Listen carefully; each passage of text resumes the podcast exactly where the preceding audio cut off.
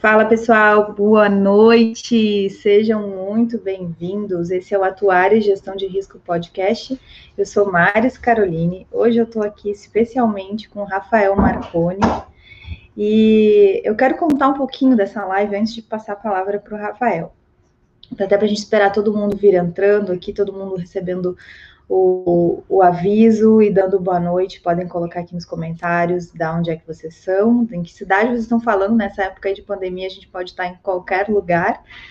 E, e é um pouco desse conteúdo, assim, de como é que isso surgiu. A gente conversa é, no Instagram, a gente troca mensagens e tudo mais, mas o Rafael tem uma experiência muito vasta já, tem uma formação em ciências atuariais na UFRJ, fez um, um, um um MBA em gestão de risco, depois também estudou finanças lá na, na COPEAD, e esse, esse, essa atuação na área de previdência complementar e na, na área de saúde suplementar há 15 anos faz, fazem com que a gente traga algumas reflexões, fazem com que a gente faça é, pensamentos e olhe para a atuária de uma forma revolucionária, de uma forma uh, crítica, trazendo pensamentos críticos.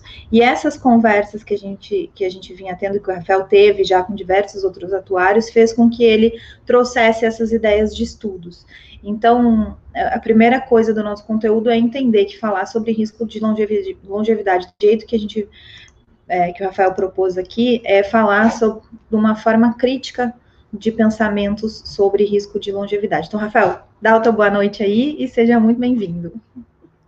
Olá, boa noite a todos. É, primeiro, eu quero agradecer a Maris aí pela, pela oportunidade.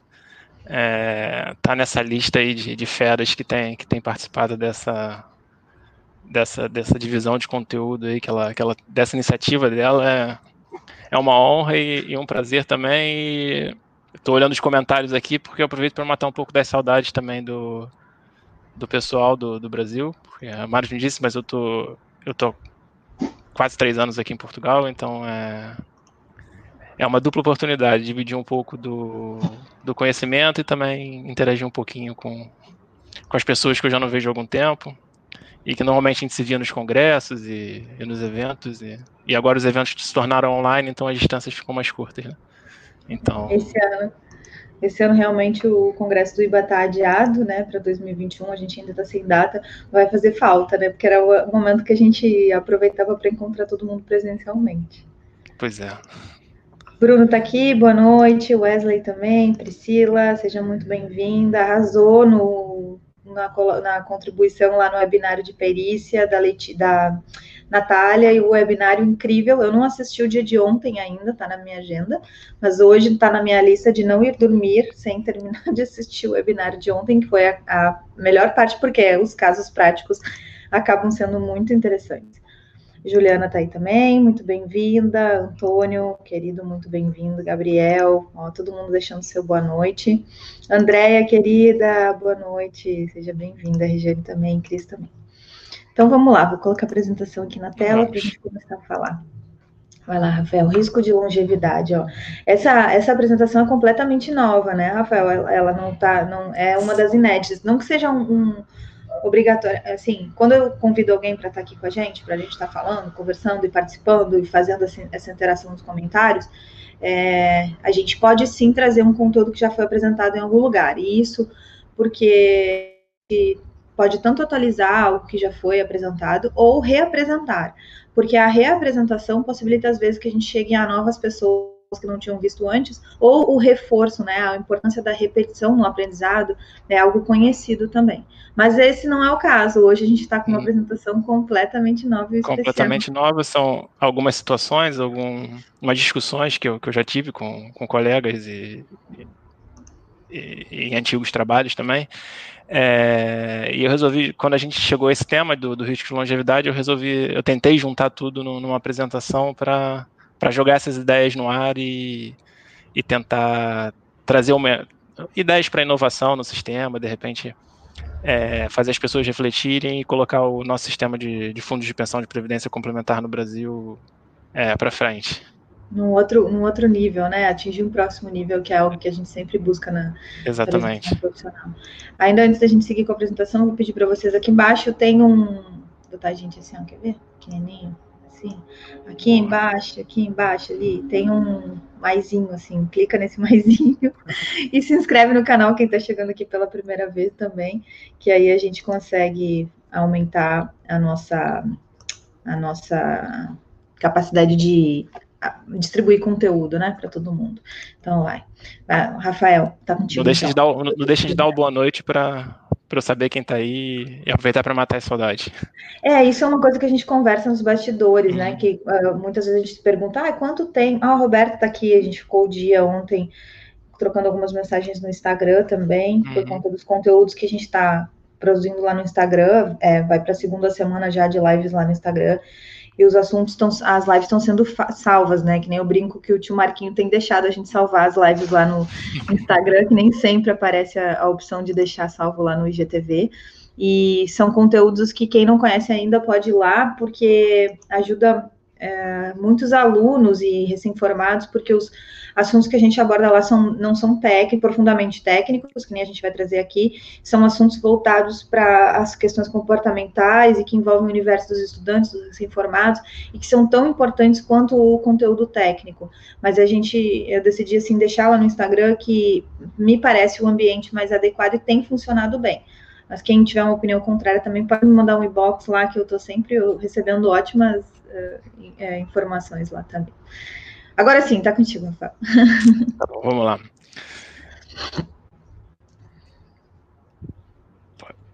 Pode passar aí o. Vou botar aqui. Uhum. Motivações, vamos lá. Bom, é, as motivações foi um pouquinho do, do que a gente já, já conversou nessa introdução. É, é, trazer novas ideias, é, compartilhar as ideias, essa iniciativa da Maris, mais uma vez, grande Marcelinho. E eu acho que também, além das reflexões, eu acho que, que essa iniciativa é muito importante para a gente começar a valorizar a nossa profissão, né? Porque a gente sempre ouve aquela piada, o que é o atuário, o que é o atuário, e eu acho que a gente está começando a, a botar a boca no trombone, mostrar o, o que a gente faz, o que a gente pode fazer, como a gente pode contribuir para a sociedade. E eu acho que essas iniciativas são super importantes. Então, não vou me cansar de dar parabéns para a Maris pela, pela iniciativa. Então, mais uma vez, é, é um pouco disso. E vamos ao, ao que interessa agora, né? É, a gente vai falar sobre o risco de longevidade é, que é um do, dos principais riscos do, dos fundos de pensão. É, o nosso foco aqui vai ser fundos de pensão, mas isso é transversal às seguradoras, isso é transversal aos é, RPPS, isso é transversal a, ao indivíduo que está fazendo sua própria poupança e lá na frente vai ter que tomar uma decisão é, de como ele vai receber esse dinheiro, porque o risco está com o indivíduo também, porque ele não sabe até quando ele vai viver. Mas o nosso foco aqui principal vai ser olhar para o fundo de pensão no Brasil especificamente. Né? E eu vou tra trabalhar essa apresentação em cima de três exemplos, que são coisas que eu já vivenciei, já discuti com, com outros colegas, com outros colegas atuários no passado, mas que nunca foi para o papel e nunca foi abordado em, em, grandes fóruns. Então a ideia é que hoje seja abordado e, e que isso fique gravado para depois quem quiser discutir numa outra situação também esteja aí esse registro. É, os três exemplos, as três situações que eu, que eu vou trazer ao longo da próxima hora ou das próximas horas, é, são populações heterogêneas, como é que isso impacta a longevidade se eu tenho uma população heterogênea. A lei dos uhum. pequenos números, que é uma metáfora à lei dos grandes números, então é, a gente fala muito da, da, lei dos grandes números, mas é, às vezes a gente pode estar sendo iludido por ela, ela não existir, e a gente está sendo iludido, e eu chamei de lei dos pequenos números. É, e o último caso é a seleção de risco, que eu acho que isso não, não, não é um conceito muito claro para mim, mas eu sempre fico me perguntando se os fundos de pensão, principalmente os que têm plano de contribuição variável, que tem acumulação CD e depois viram uma renda vitalícia, se eles podem estar assumindo um risco maior do que, do que deveriam, ou, ou está assumindo um risco por um preço muito baixo. E isso caracteriza uma seleção de risco. Mas isso vão ter exemplos práticos mais para frente que eu acho que vai deixar a coisa um pouco mais clara. Pessoal que tiver algum comentário, alguma contribuição, coloca aqui, que à medida que a gente for evoluindo a discussão, a gente traz, porque a ideia realmente, principalmente quando um, uma apresentação é em torno de ideias novas e discussões novas, a ideia é que a gente realmente tenha, em alguma medida, algum tipo de debate é, de verdade entre a gente aqui. Isso, e, e, e assim, o, o, que, eu vou trazer são reflexões, ideias e solução, a solução vai ficar subjetiva. Eu, a gente vai ter que estudar e pensar e ver o que melhor se aplica ao, ao sistema. Eu tenho certeza que tem um monte de fera aí do, dos fundos de pensão que vão, vão ajudar nessa discussão. É, mas antes de entrar nesses três tópicos, eu queria deixar dois conceitos aqui. É, o primeiro deles, que eu chamei de um olhar gerencial. É, por que, que eu, eu, pensei nesse, nesse conceito? Né? É, eu, antes dos três anos de estar aqui em Portugal, eu fiquei seis anos no fundo de pensão e mais alguns anos numa consultoria também no Brasil. E eu refletindo sobre essa apresentação, eu pensei, olha, é, 99% do trabalho que eu fiz para fundo de pensão foi para atender legislação. É, eu lembrava, eu lembro da, da, daquele guia de normas da Previ que me dá até arrepio, que é um, aquilo deve ter duas mil páginas.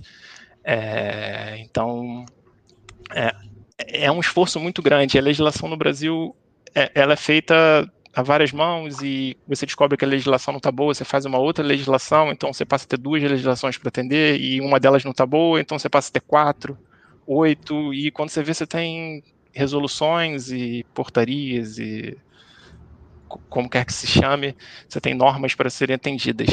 E acaba que você perde o ano inteiro correndo atrás disso. E no fim das contas, o que, que sobra para você ter um olhar gerencial, para você pensar de repente um pouco mais para frente, um olhar um pouco mais aberto, é, é muito pouco tempo.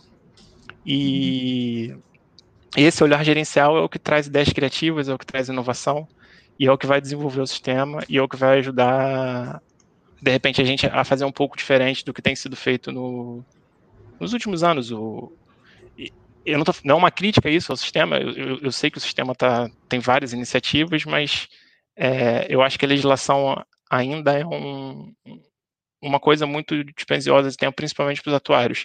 E, e eu não estou dizendo aqui que a legislação é ruim. É, eu acho que a legislação é super importante, eu acho que a Previc atua super bem. É ela que dá segurança ou estabilidade ao sistema. É, o nível de governança que a gente tem hoje. O Brasil tem um nível de governança nos fundos de pensão que, que é comparado a, a países super robustos, que têm sistemas super robustos, Reino Unido, Estados Unidos. Então, é, isso é graças à legislação e à Previc, mas eu acho que a gente tem que abrir um pouco o nosso horizonte de, de análise e também dar um pouco de tempo para esse olhar mais gerencial. É, eu trago aqui duas frases que eu ouvi na, nas lives da, da, da Maris com, com outros convidados, que uma foi da Cristina, que ela diz que valores legais podem não ser totalmente realistas. E a gente vai abordar isso lá na frente. Quando a gente estiver falando de AT2000 e, e de populações heterogêneas, isso aqui vai se encaixar e o outro foi gestão voluntarista de risco. É... Com o Roberto, é, né? Com o Roberto Wistenberg, que é, é, genial isso, porque é exatamente isso que eu, que eu acabei de falar, e foi até o, o que me deu a luz para botar esse tópico aqui, um olhar gerencial. É, isso tem que ser uma coisa voluntariosa, porque você perde tanto tempo com a legislação, é, eu não quero usar a palavra perde, mas você fica tanto tempo trabalhando a legislação, porque não é perder tempo, mas é, que para ter um olhar gerencial tem que ser uma coisa voluntarista mesmo, porque é, é, é, é exatamente um, um, sprint a mais que você tem que dar para tomar conta disso. E uma coisa que eu não coloquei aqui, que eu não lembro quem falou, mas alguém falou numa sobre os RPPS que tinha que ter uma pessoa só para atender a legislação e uma outra pessoa para olhar esse tipo de coisa. É, a Maris pode me corrigir se eu estiver falando, se eu estiver equivocado, mas eu acho que em uma das lives alguém tocou nesse assunto. Sim. E eu acho que faz todo sentido. Uhum. É, o professor Lumers comentou sobre isso.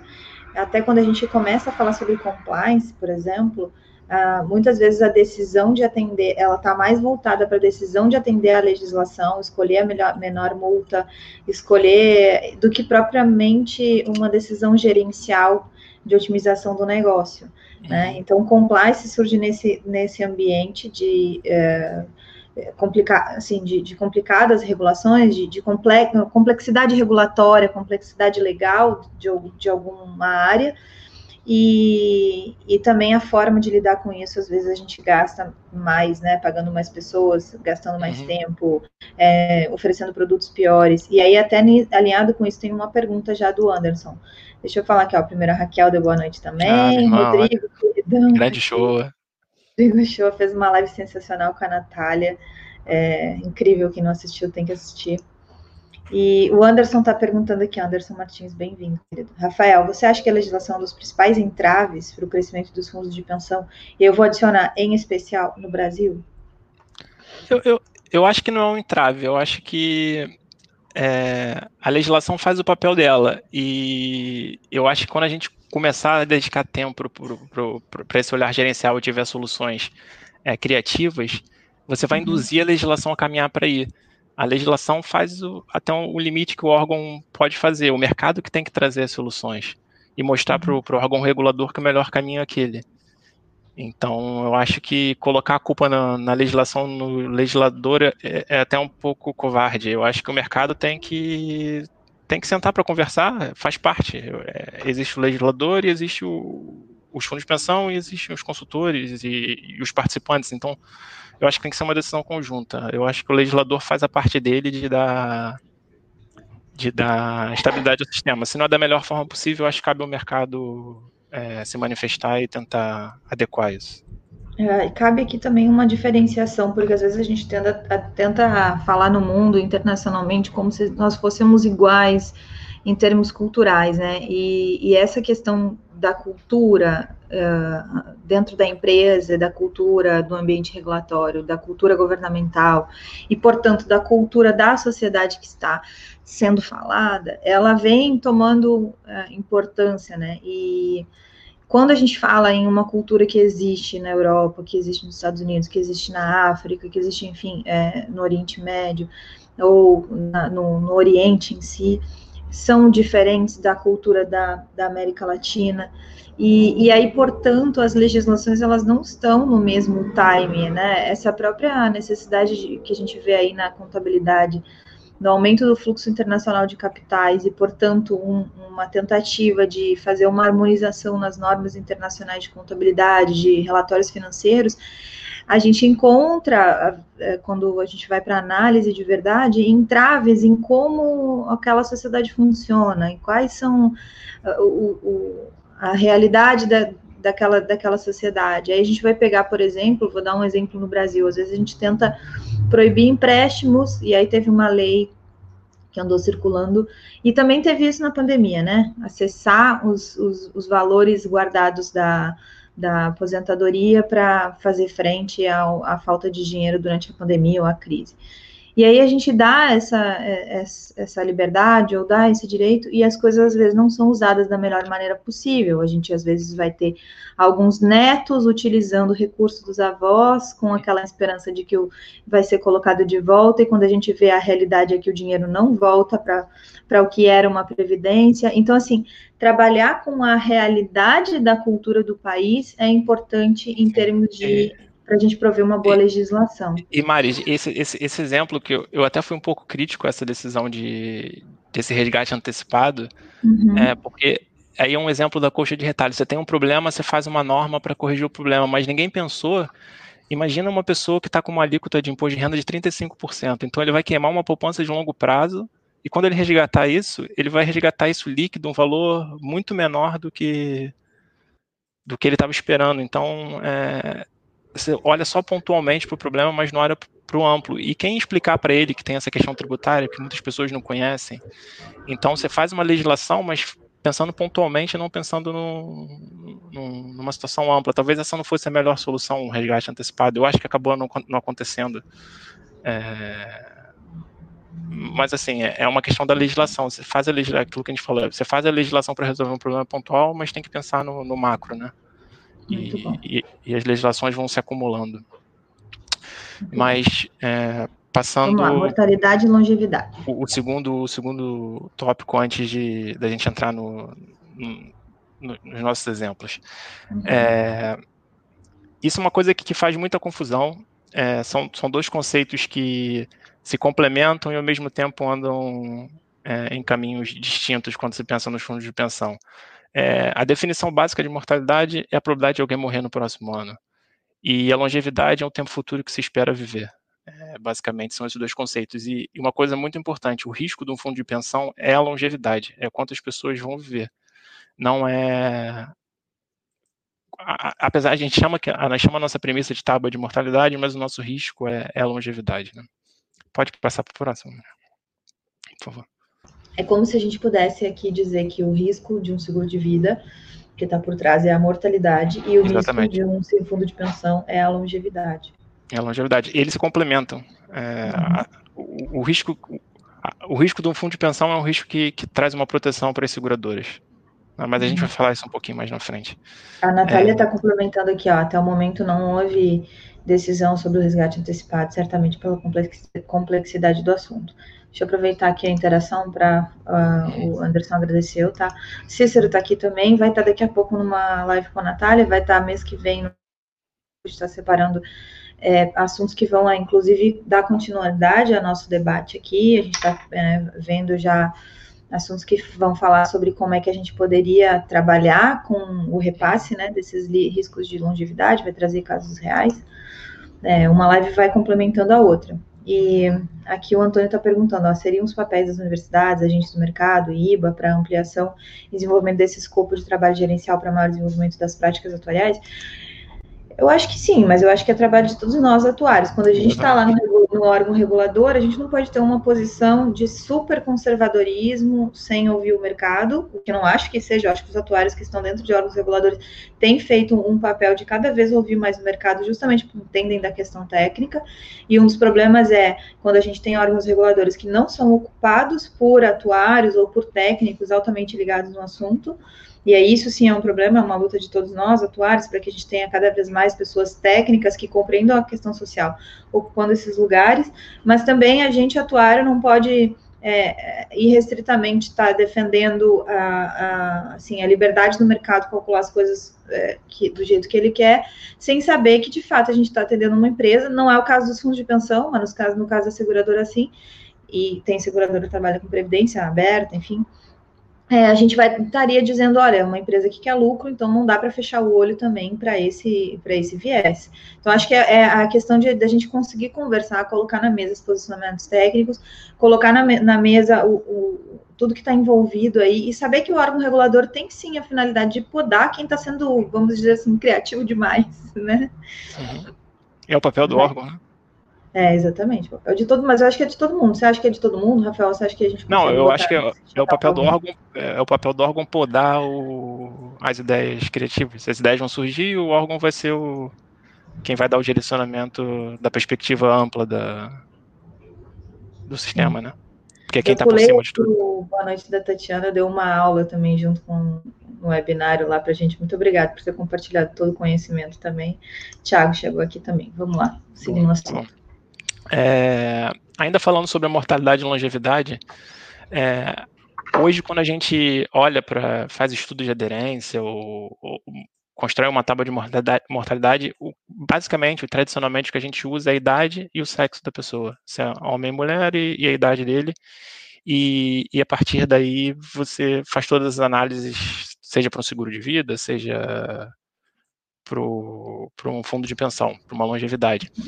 Mas se você parar para analisar friamente, é, é só isso que faz diferença. É, imagina que você tem duas pessoas de 60 anos e, e uma uma está numa situação socioeconômica, tem uma renda elevadíssima, e outra tem uma renda super apertadinha ali, é, não consegue consegue pagar as contas e pronto. É, tem uma qualidade de vida monstruosa entre eles. É, será que a, a tanto a mortalidade quanto a longevidade dessas pessoas vão, vão agir de forma, forma igual? É, pessoas com condições de saúde, é a mesma pessoa com 60 anos, uma super saudável maratonista, um maratonista de 60 anos, por exemplo, uma pessoa que seja fumante, cardíaca, diabética com, com 60 anos. Essas pessoas devem ser tratadas da mesma forma. Então, existem muitas variáveis que podem entrar nesse modelo aí de cálculo de mortalidade e longevidade, que hoje, tradicionalmente, não são usados, pelo menos na, é, não são exigidos pela legislação, primeiro, e, e, não são usados, pelo menos nos modelos tradicionais, eu, eu nunca vi particularmente é, sendo usado, mas se alguém que estiver acompanhando tiver conhecimento, pode dividir essa informação. E o que, que eu quero dizer com isso? É, quando a gente faz estudos, é, a gente acaba olhando só as pessoas que morreram nos últimos anos e re repete isso para o futuro. A gente olha para o retrovisor e, e reflete isso para frente, se as coisas estiverem equilibradas, a gente acha que está tudo bem. E a, a, reflexão que eu quero trazer sobre mortalidade e longevidade é exatamente nesse ponto. É, o que a gente tem que olhar não é só quantas pessoas morreram e quantas pessoas sobreviveram, mas principalmente quem são as pessoas que morreram e quem são as pessoas que sobreviveram. O que realmente importa, além do quantos, é o quem. Né?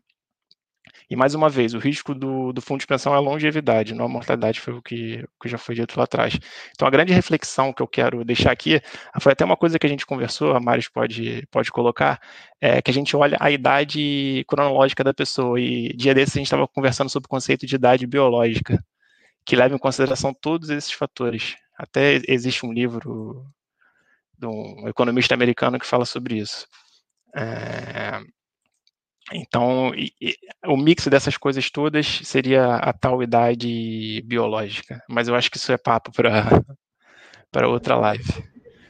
É. é, a gente estava conversando, a gente até conversou um pouquinho com o Paulo Marracini, que participou de um outro webinar, um outro ao vivo, e ele citou um, dos, um desses livros, né, Risco de Longevidade baseado na idade biológica. E aí a gente, vamos ver se mais no futuro a gente traz o Paulo para falar conosco sobre isso mas é um aspecto muito importante, claro, que vai entrar naquela coisa de como é que faz isso. Se não me engano, é do Minsky. Eu vou ver se eu acho a referência aqui no, uhum. no YouTube, no, no, Google, e a gente já joga aqui nos comentários. Se alguém conhecer o livro, também pode ajudar e botar aí.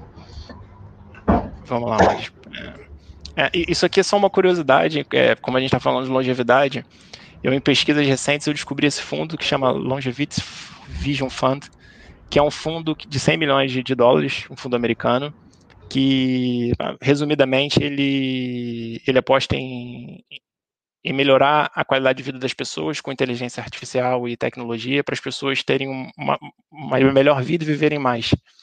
E num dos gráficos, num, numa das postagens deles, eles mostram que, dependendo de como essa tecnologia avançar, as pessoas podem viver até 200 anos. Eu, particularmente, acho isso utópico, mas tem alguém pensando nisso. E, e mais do que isso, tem alguém botando dinheiro nisso. Então, será que isso aqui não tem que ser considerado nos nossos modelos, nem que seja lá na pontinha da cauda? É, é uma coisa utópica, improvável, mas não impossível. É, se as pessoas realmente forem viver 200 anos, é, daqui a alguns anos, como é que vai ser? A gente está preparado para isso? É como uma pandemia, né? Ninguém nunca ia imaginar que ia ter uma pandemia e agora está aí uma pandemia. De repente as pessoas começam a viver, surge uma tecnologia, ou uma tecnologia começa a avançar, e as pessoas começam a viver cada vez mais. É... Então fica uma reflexão. Eu, eu não sei nem opinar sobre isso, é só um fato que eu, que eu li recentemente e, e como o assunto é longevidade, resolvi colocar aqui. Exatamente. A Natália está falando aqui, ó, até pela capacidade do órgão regulador e fiscalizador, prefere-se padronizar as práticas, reduzindo o espaço para iniciativas estratégicas. Exatamente. O Thierry da Arte Tutorial está falando que é para mim que sou de Previdência, essa é uma das melhores temáticas da live, muito bom. Essa semana houve reunião técnica atuarial no órgão fiscalizador sobre o resgate antecipado. Estão construindo uma proposta para o Conselho Nacional de Previdência Complementar. Planos instituídos hum, é, já prevêem esse instituto, né, essa possibilidade. Não tenho perguntas, Oba. Ah, bom. Deixa eu, eu, comentar uma coisa que a gente sempre hum. conversa com os nossos alunos, né? Eu dou exemplo, eu gosto muito de dar exemplos reais. E um dos exemplos reais que a gente dá de fazer essa, essa prospecção aí de aumento de expectativa de vida, porque assim, entre a gente atuário falar sobre a expectativa de vida mais alta, 90 anos, 95, 100, 110, não são coisas assim que a gente estranha, porque a gente acaba estudando isso com profundidade na universidade e tem dados, né, tem proximidade com os dados. Mas quando a gente vai conversar com algumas outras pessoas que não têm essa profundidade é, técnica que a gente tem, eu gosto de usar o exemplo da minha bisavó. E aí, justamente porque é um exemplo real. É um exemplo que a minha bisavó nasceu em 1912, se eu não me engano. E, e ela viveu até os 96 anos. Quer dizer, ela ela estava aí comigo já quando eu já era mais, mais já, já era quase adulta, né? E, e aí ela estava viva até 1900 e, no, é, 2008, se não me engano, ela faleceu. Eu sou ruim de datas, né? Eu até falei com o Rafael, vou anotar as datas para não falar as datas erradas. Se não me engano, ela faleceu em 2008. É isso, eu já tava, eu já tinha vindo morar para o Rio a primeira vez. E aí é, eu, eu, brincava com ela, vó, se alguém te falasse, eu ficava falando para ela, nossa, é, Bisa, né? Eu chamava ela de Bisa. Nossa, Bisa, todo mundo. É, ninguém acreditaria, né, na tua, quando tinha 50 anos, se fosse falar que tu, E ela era lúcida, né? Ela foi até essa idade lúcida, extremamente. também, meu bisavô também. E aí ela falava, eu falava, imagina se eu chegasse. Às vezes eu chego para as pessoas e falo que elas vão viver até os 110, 120, 130 anos, todo mundo acha que eu sou uma maluca.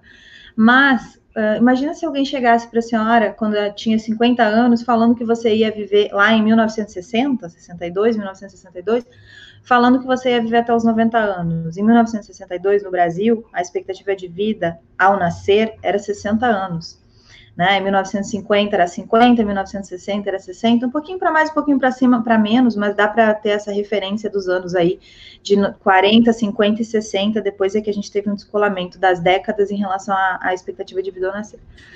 E, e, aí eu falava, imagina se alguém dissesse em 1960 que a senhora ia viver até os, até os 90 anos. Ela fala, nossa senhora, dizer que era um alienígena, que é maluco, que não tinha sentido nenhum.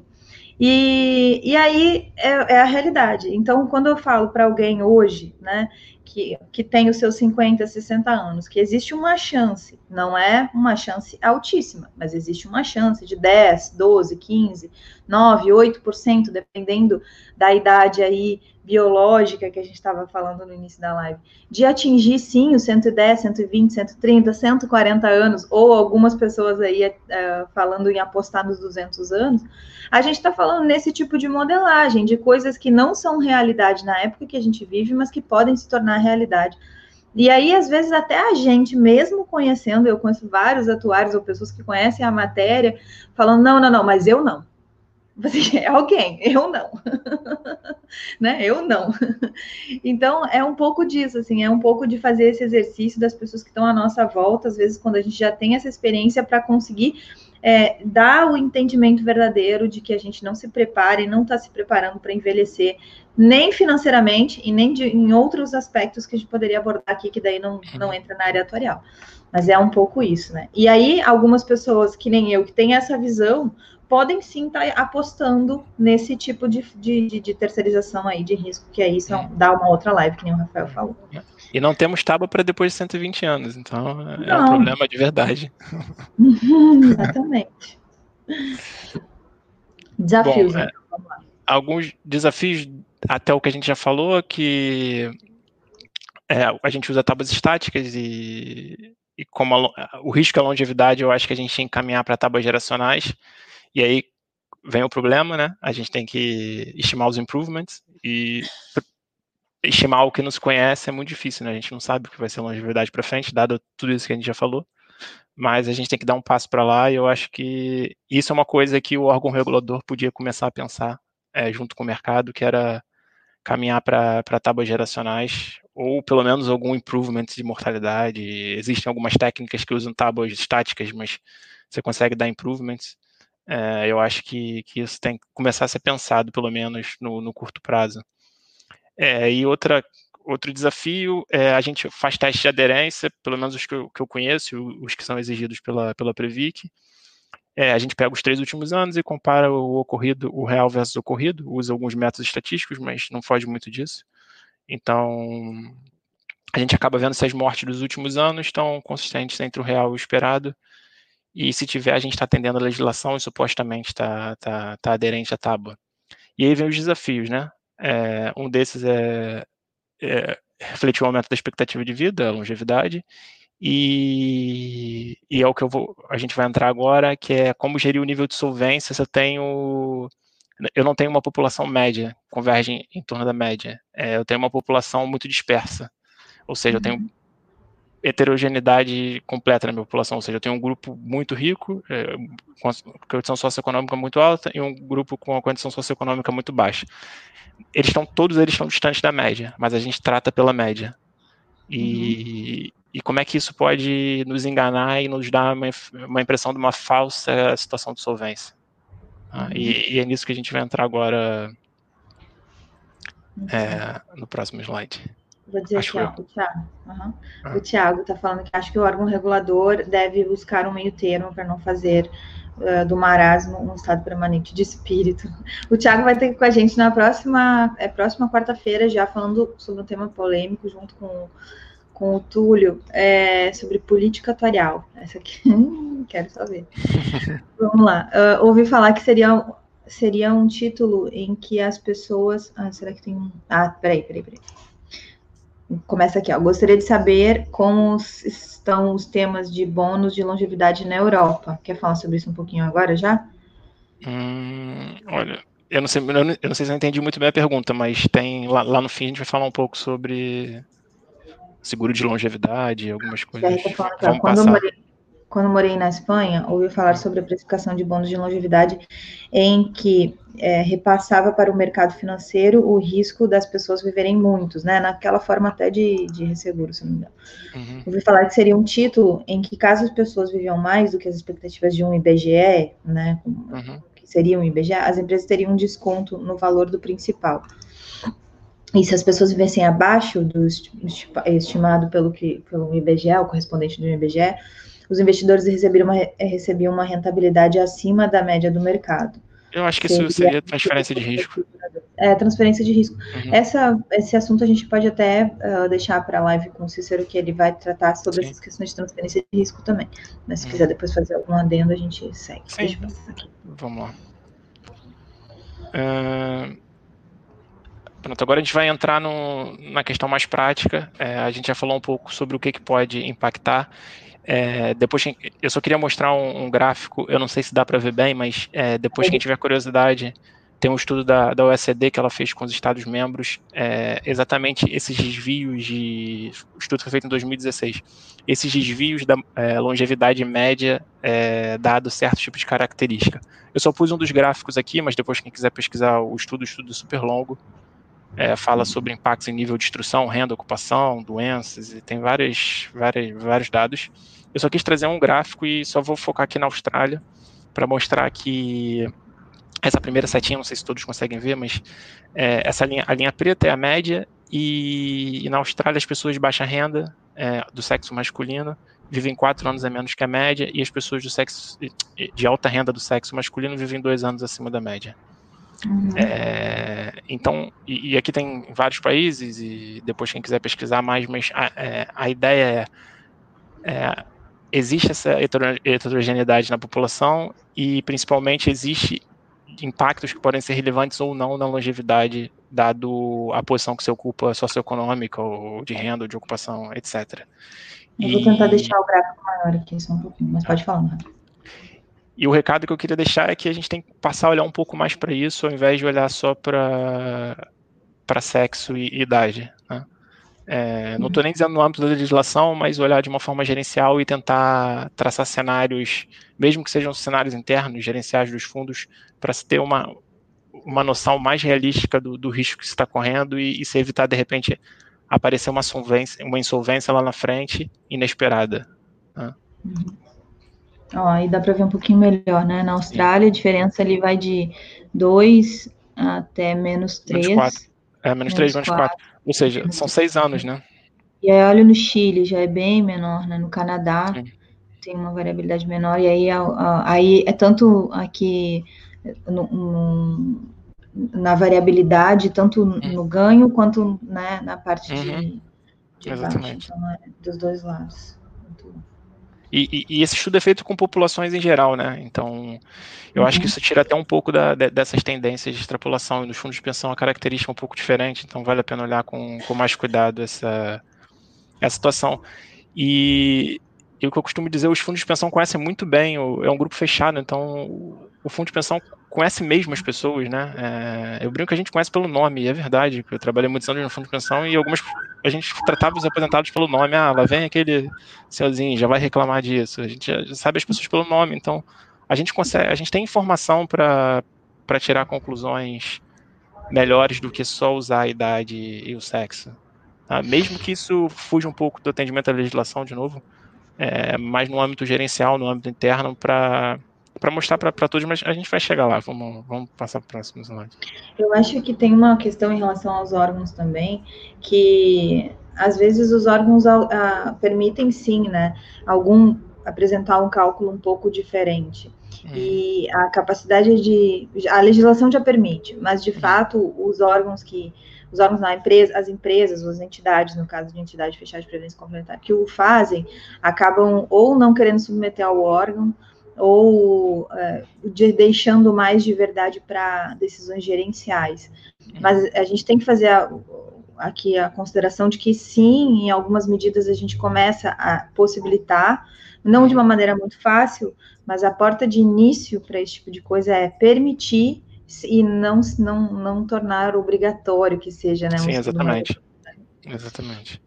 E a, se eu não me engano, a Previc já permite algumas coisas assim. Tem alguns limites em como é que vai fiscalizar, regular, enfim, fazer as coisas, mas a Previc já possibilita, assim, algumas coisas do tipo modelo interno, né? Entendi. É, eu trouxe mais um exemplo, porque como a gente está na, na, pandemia e, eu achei um dado sobre, sobre o Covid, só para mostrar também o impacto da, da mortalidade nas pessoas com saudáveis versus pessoas com algum tipo de doença. E para não passar todos, mas por exemplo, os diabéticos, é, isso aqui é um estudo do, do Reino Unido, é, das mortes levantadas em hospitais, até essa data eram quase 6 mil mortes. E, por exemplo, os diabéticos, dependendo do grau da diabetes, morriam duas vezes, duas vezes e meia mais do que o, as pessoas saudáveis. Então, se você tem essa informação, e até uma coisa que eu estava conversando com o NASA, não sei se o NASA está aí, mas é, muitos fundos de pensão também são autogestores de, de plano de saúde. Então você conhece o, a, a, saúde dos seus participantes, dos seus aposentados. É, obviamente que essa informação tem que ser usada com, com muito cuidado, mas se for usado de forma interna, você pode tirar conclusões da, da longevidade da sua população com essa informação. É, então aqui fica mais um insightzinho de, de também usar as situações de, de saúde das pessoas para para pensar em longevidade, né? E pensar em como, em como trabalhar o, o risco. Sabe que eu, quando ainda estava na graduação de Ciências Atuariais na URGS, eu, eu, fazia nutrição ao mesmo tempo, né? Um, uhum. De manhã, de, de manhã bem cedo e de noite atuariais e durante o dia fazia nutrição. E, e, teve uma, era uma época onde a Suíça Rê estava começando a desenvolver seguro de vida para diabéticos. E aí o professor Rangel, naquela época, me levou para uma apresentação do pessoal da Suíça Rê que estava vindo no clube, no CVG lá, Clube de Vida em Grupo, que tem lá no Rio Grande do Sul, desde aquela época já, é, 2003, 2004, fazia apresentações de estudos técnicos. E aí a gente foi, eu na, na época sentei bem na, uhum. em frente, assim, da, da pessoa que estava liderando, que era um dos gerentes e tal da Re. Uhum. E aí quando o cara terminou a apresentação do, do da proposta de seguro de vida para diabéticos, que era super inovadora para 2003, uhum. 2004, é, ele me perguntou, né, o que, que, o que, que eu tinha achado e tal. E o professor Rangel já tinha me levado porque sabia que eu fazia nutrição, então o entendimento de quem faz nutrição sobre a diabetes é diferente do que quem não conhece nada. E aí eu olhei e falei assim, nossa, eu achei muito ruim, porque faltou vários requisitos em relação à forma que a diabetes ocorre, né? Uma diabetes controlada, ela tem uma mortalidade praticamente igual a uma mortalidade, a, a, a vida né, de um diabético que tem um controle sobre a, os níveis de insulina, ela tem uma vida quase que normal e equiparada, e muito provavelmente a mortalidade também vai ir para uma certa normalidade. Agora, quem tem muita descompensação na insulina e na alimentação, e por conta disso nos exames, isso aparece nos exames, uhum. tem como aparecer isso nos exames, vai ter sim uma vida mais difícil e, portanto, uma mortalidade diferente. Se a gente não colocar isso para dentro da modelagem, eu posso estar abrindo a, a possibilidade de ter antisseleção. E aí comecei a, a, a argumentar sobre isso e realmente o comitê técnico que estava uh, ah, trabalhando com esse seguro e fazendo os testes não tinha cogitado colocar algum tipo de documentação do, de como é que estava a diabetes uhum. como uma possibilidade de bônus, né? Aí a gente faz um, um bônus malo histórico, mas um bônus por conta de um bom comportamento, assim, que nem a gente teria no... Uhum. E aí, depois eu acabei trabalhando, fazendo um grupo de pesquisa com a Suíça bem nessa, bem nessa linha. Então, tem algumas doenças que a mortalidade tem um comportamento muito diferente. E aí, nessa época, aquele produto já, já tinha sido colocado. Né? Depois eu não acompanhei mais o que aconteceu, se foi para frente ou não. Mas a gente tem em seguro de vida, em longevidade e imagina em produtos onde a gente tem diversas doenças que podem estar influenciando a sobrevivência, a gente vai ter várias características que poderiam ser consideradas. Sim, sem dúvida. É, entrando mais na prática agora, vamos, vamos, vamos olhar para uma, uma população hipotética, tá? São 10 mil aposentados é, com 60 anos, ou a idade que for. É, a situação socioeconômica da, da população é 50% extremamente alta, 50% extremamente baixa, tá? É, vamos supor aqui por um absurdo qualquer, porque essa taxa está muito alta, mas que as pessoas de 60 anos morrem a 5%, tá? Essa é a minha estimativa da minha tábua XPTO que eu estou usando aqui e que está aderente, segundo estudos, tá? É, ao fim de um ano, eu realmente fui observar, eu esperava que morressem 500 pessoas e de fato tinham 500 pessoas. Olha, estou aderente, bacana, acertei, acertei a minha mortalidade. Pode passar mais, por favor. Agora vamos pôr uma lupa aí no, na mortalidade ou em quem sobreviveu.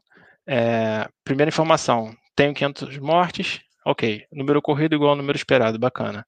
Agora, se eu te disser que das, dos 500 óbitos, 200 foram de alta renda e 300 foram de baixa renda, eu continuo tendo 500 mortes, que é o que eu estou olhando no princípio. Se eu não pôr a lupa, eu só estou olhando para o 500. Então, 500 é exatamente 5% que eu estava esperando. Bacana. Estou uhum. olhando para as pessoas que morreram sem lupa e estou olhando para quantos morreram, não para quem morreu, ou para quantos sobreviveram e não quem sobreviveu. É aquela pergunta que a gente fez lá, lá na frente. E como é que isso tudo aqui impacta a solvência? Pode passar, Mário, por favor.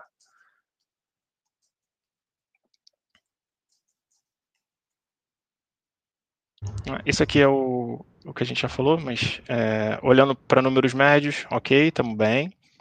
É, de, pontualmente existe uma aderência, sim, existe, tá? Mas esse pode ser um desvio, pode ter acontecido um desvio esse ano, mas isso acontecer de forma recorrente, é, apesar do ocorrido esperado ser igual. Mas olhando com lupa, eu tenho essa discrepância, não é tão aderente assim, pelo menos sob efeito de longevidade, tá? Uhum. É, e, novamente, o risco do, de um fundo de pensão é a longevidade, não é a mortalidade. Né? Uhum. É, como é que fica a minha solvência se esse critério de eu eu estou bem nos 5%, eu, eu tenho uma boa estimativa do número total, porém eu tenho uma discrepância no, na heterogeneidade da, das classes altas e baixas. Como é que fica a minha solvência no longo prazo? Né? Uhum. Pode passar mais, por favor.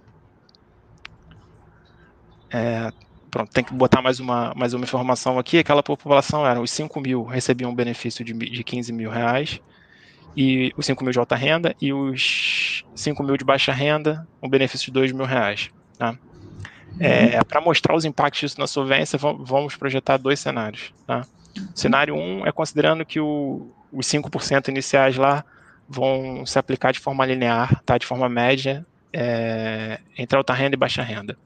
E o cenário 2, se eu já tiver observado que a mortalidade é, tem essa diferenciação entre alta renda e baixa renda, é, eu observei que é 40%, 40% dos óbitos são da alta renda e 60% dos óbitos são da, da baixa renda. E vamos projetar esses fatos durante 15 anos. Né? Caramba! É, vamos olhar, não, vamos projetar, mas vamos, vamos olhar durante 15 anos. Como é que é, isso vai impactar minha solvência? Esse gráfico eu também não sei se está pequeno, mas é, a linha azul. Vou botar ele na é, tela inteira. Tá bom.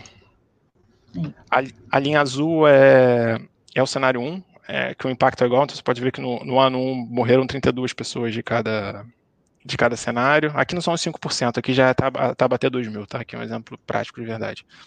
É, no ano seguinte, 35, no ano seguinte, 37, o gráfico azul é o cenário 1. E uhum. o, o, gráfico laranja é quando eu passo essa diferenciação dos 40%, 60% que eu estava estimando mais precisa. Então, uhum. eu estou vendo que morre menos pessoas de alta renda. No total, morre o mesmo número de pessoas. Tá? Uhum. Porém, morre menos alta renda e são compensados por mais mortes de baixa renda. É, esse é o cenário 2 também. Pode uhum. passar, Mati, para o próximo. Deixa eu, só, deixa eu ver aqui uma coisa. Taxa igual para todo mundo e, e em azul, e taxa diferente é, em laranja, né? Beleza. Na verdade, isso não é taxa, isso é o número de óbitos observados. A taxa, eu estou usando uma tábua T2000 que é igual para todos. É uma tábua T2000 que afeta tanto alta renda quanto baixa renda. As 10, as 10 mil pessoas são supostamente afetadas pela T2000. Só que quando uhum. eu olho o número real de um número ocorrido, isso aqui é um número ocorrido, tá? É, uhum. Eu estou vendo que estão do, do, do, meu total pela T2000 são 40%, pessoas, 40 da, da alta renda e 60% uhum. da baixa renda, o cenário 2. Uhum. E o cenário 1 um é meio a meio, tá? Porque como Sim. eles são meio a meio, dividir meio a meio. Tá. Ok?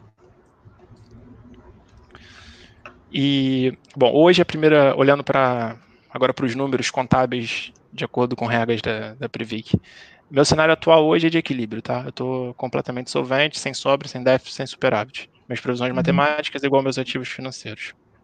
Se eu projetar o meu cenário 1, em que a minha tábua de mortalidade é aderente em termos médios, uhum. é, eu vou continuar aderente lá na frente. Ou seja, se, se, se, ela for, se for uma verdade essa tábua até 2000, é isso que eu quero dizer, o cenário 1, se as mortes foram realmente ocorrerem metade na alta renda e metade na baixa renda, eu vou continuar solvente daqui a 15 anos.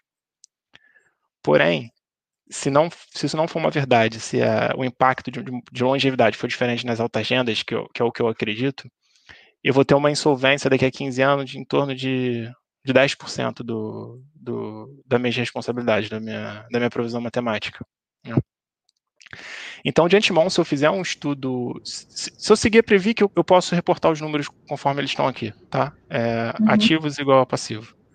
Porém, se eu fizer um estudo gerencial, eu posso prever que em 15 anos eu posso ter um, uma insolvência de 10%, eu posso ter um desequilíbrio de 10%. E por mais que eu atenda a legislação, se eu já souber essa informação, eu posso começar a trabalhar desde já em soluções para isso. Né? Uhum. É, que não seja seguir aquela receita de bolo da legislação para equacionar déficit. Né? Uhum. Eu posso pensar em N soluções e constituir um fundo e esse fundo ser alimentado para cobrir essa, essa insolvência por longevidade que eu estou imaginando ter. Né? Inclusive, o fundo pode ser composto de maneira diferente por é, renda, por exemplo, né? Vai, quem é responsável por compor esse fundo é quem tem projeção maior de Sim. longevidade. Né? É, não sei, é, pode, pode usar criatividade. Você tendo a informação, você consegue juntar patrocinador, você consegue juntar gestor, você consegue juntar atuário, você consegue juntar os participantes ativos, assistidos e falar, olha, eu tenho esse problema, que não é um problema contábil hoje, mas que é um problema nos próximos 15 anos. Como é que a gente vai resolver isso? Qual é a uhum. solução que, que atende a todos? Então você uhum. busca uma solução gerencial sem, impact, sem deixar de atender a legislação. Porque uhum. você se preocupou em olhar para. Você se preocupou em olhar para. com uma outra visão, né? Você, você deixou um pouquinho a legislação de lado, você fez o trabalho da legislação e teve um olhar gerencial e tratou a longevidade como longevidade, não como mortalidade olhando para o retrovisor. Uhum. E uma outra coisa que eu queria colocar são essas duas linhas que é o fluxo de caixa. É, é o fluxo de caixa do cenário 1 e do cenário 2. Tá. E normalmente quando a gente faz uma avaliação atuarial, a gente segue as normas da Previc e manda para a área de investimento o nosso fluxo de caixa, que é o fluxo azul. Então o que, que vai acontecer? Você vai dizer para os seus investimentos que você vai ter esse desembolso de caixa na linha azul nos 15 anos se você estiver usando uma T2000 média para todo mundo. Uhum. Só que você sabe que tem esse impacto da, das classes alta e baixa e tem uma probabilidade muito grande da, do seu fluxo de pagamento ser linha laranja. Então, a sua política de LM, a sua política de, de controle de, de, ativos e passivos vai ser em cima da linha azul. Uhum.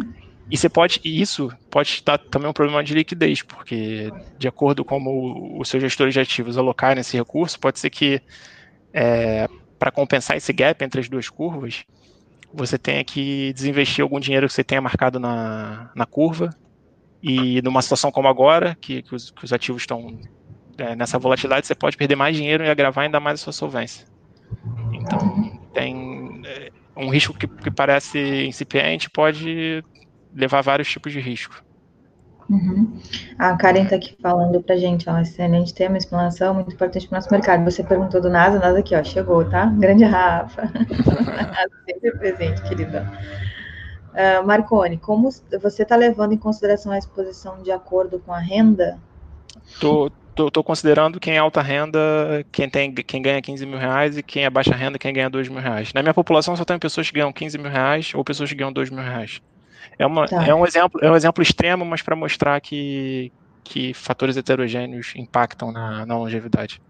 Sim, Eu fui no extremo para mostrar a gente não pode usar o ceteris paribus, né, tudo mais constante, porque não vai ser tudo mais constante quando a gente vai olhar lá para a realidade, mas é que é, usando simulações de extremo é que a gente consegue trazer à tona né, é, problemáticas importantes. Então, uhum. é, super normal de fazer é, é, supor cenários que não são altamente prováveis, né? A gente supõe uhum. cenários que a gente sabe que tem problemas evidentes para a gente é, analisar o tamanho do problema, mesmo num cenário muito grande. Porque poderia dizer assim, não, não, não, mas mesmo assim é pequenininho, olha aqui, dá 5% de diferença. Beleza, deu 5%, vou olhar minha margem de segurança, vou olhar meu desvio padrão, vou olhar outras coisas e esse e esse, isso acaba não sendo um problema porque dentro da margem de segurança ou dentro da, uhum. da, dos capitais extras que se compõem a gente já tem capacidade de lidar com esse problema. Então, ponto, não é um problema. Né? E não é o caso aqui. O Wesley está falando aqui, ó, talvez tenha o Pareto aí, 80% da exposição está na. Isso, 80-20, né? As nossas questões, todo mundo está ciente aqui, 80-20 e ele está falando 80% da exposição está na alta renda, pois teriam maiores rendas. A questão é bem isso, é olhar para nosso nosso problema de longevidade se eu tenho 80-20, se eu tenho coisas do tipo, eu tenho alto impacto por um número baixo de pessoas uhum. que têm altíssima renda e o outro impacto menor e, e por 80% da população, e aí isso não é desconsiderável. É a mesma coisa do que fazer um raciocínio né, de Pareto aqui, de 80 é. e, e, assim, isso aqui é só um exemplo de situação socioeconômica. Eu posso extrapolar esse modelo para situações de saúde, como eu disse. É, os fundos têm informação, os que são autogestão têm informação de saúde, então você pode também é, extrapolar essa, essa questão para a situação de saúde das pessoas, você pode extrapolar isso para N variáveis que se julguem é, relevantes para o modelo. Uhum. E talvez uma anule a outra, ou, ou não. Eu não estou defendendo aqui que, que, é um problema, estou defendendo que tem que se olhar o problema e tirar conclusões dele para se antecipar nas soluções. Uhum. E esse exemplo extremo aqui é para mostrar que pode ter um problema e que é importante se olhar para isso. E esse gráfico aqui de baixo que traz, aqui, aqui do lado, que está trazendo a questão de diferença de fluxo de caixa, eventualmente eu posso antecipar um problema de, que nem tu falaste, de liquidez, né, de solvência, de liquidez, não solvência, uhum. é, embora depois eu tenha margem regulatória, mas imagina num fundo de pensão a gente ter um problema evidente de liquidez, o quanto uhum. isso já dá, já traz outros problemas quando há, a liquidez é sempre é potencial a, a, de uma outra maior crise, né? A, a, liquidez impacta a solvência, né? Porque os fundos de pensão podem marcar alguns títulos a, a curva. Uhum. Então, se você tem que, se você tem um problema de liquidez, talvez você tenha que vender um, antecipadamente um, um, título desse, e no momento agora que as taxas abriram, você está perdendo dinheiro, que as taxas subiram, uhum. você está perdendo dinheiro. Então, você, você acaba indiretamente impactando sua solvência. E você acaba uhum. com. Seu fluxo estiver muito mal mensurado, você acaba com a política de. com a estratégia de investimentos do, do teu gestor. Isso é, é um fato fazer que nem sala de aula, tá todo mundo aqui com a gente, todo mundo entendeu essa, essa composição e proposta de populações heterogêneas. Se alguém tiver alguma dúvida, coloca nos comentários que a gente volta, responde, explica de novo, olha de novo, tá? Antes de ir para a lei dos pequenos números, que vai ser um, um né, complementar aí, eu quero voltar aqui nos comentários que eu pulei, tá? Tá É, até eu respondi alguma coisa ou outra, mas uh, Aqui, deixa eu ver aqui. Alguém perguntou da live do Cícero, né? Porque a gente botou no, na conta dele a questão do, dos bônus de longevidade, mas a gente ficou uh, perguntando, né? A questão ó, dos, dos, dos, dos bônus de longevidade e tal. E aí o Cícero falou exato. Um, aqui, ó. Eu realmente não sei como anda a evolução desse mercado. Uh, sabia que estava evoluindo quando morei na Europa.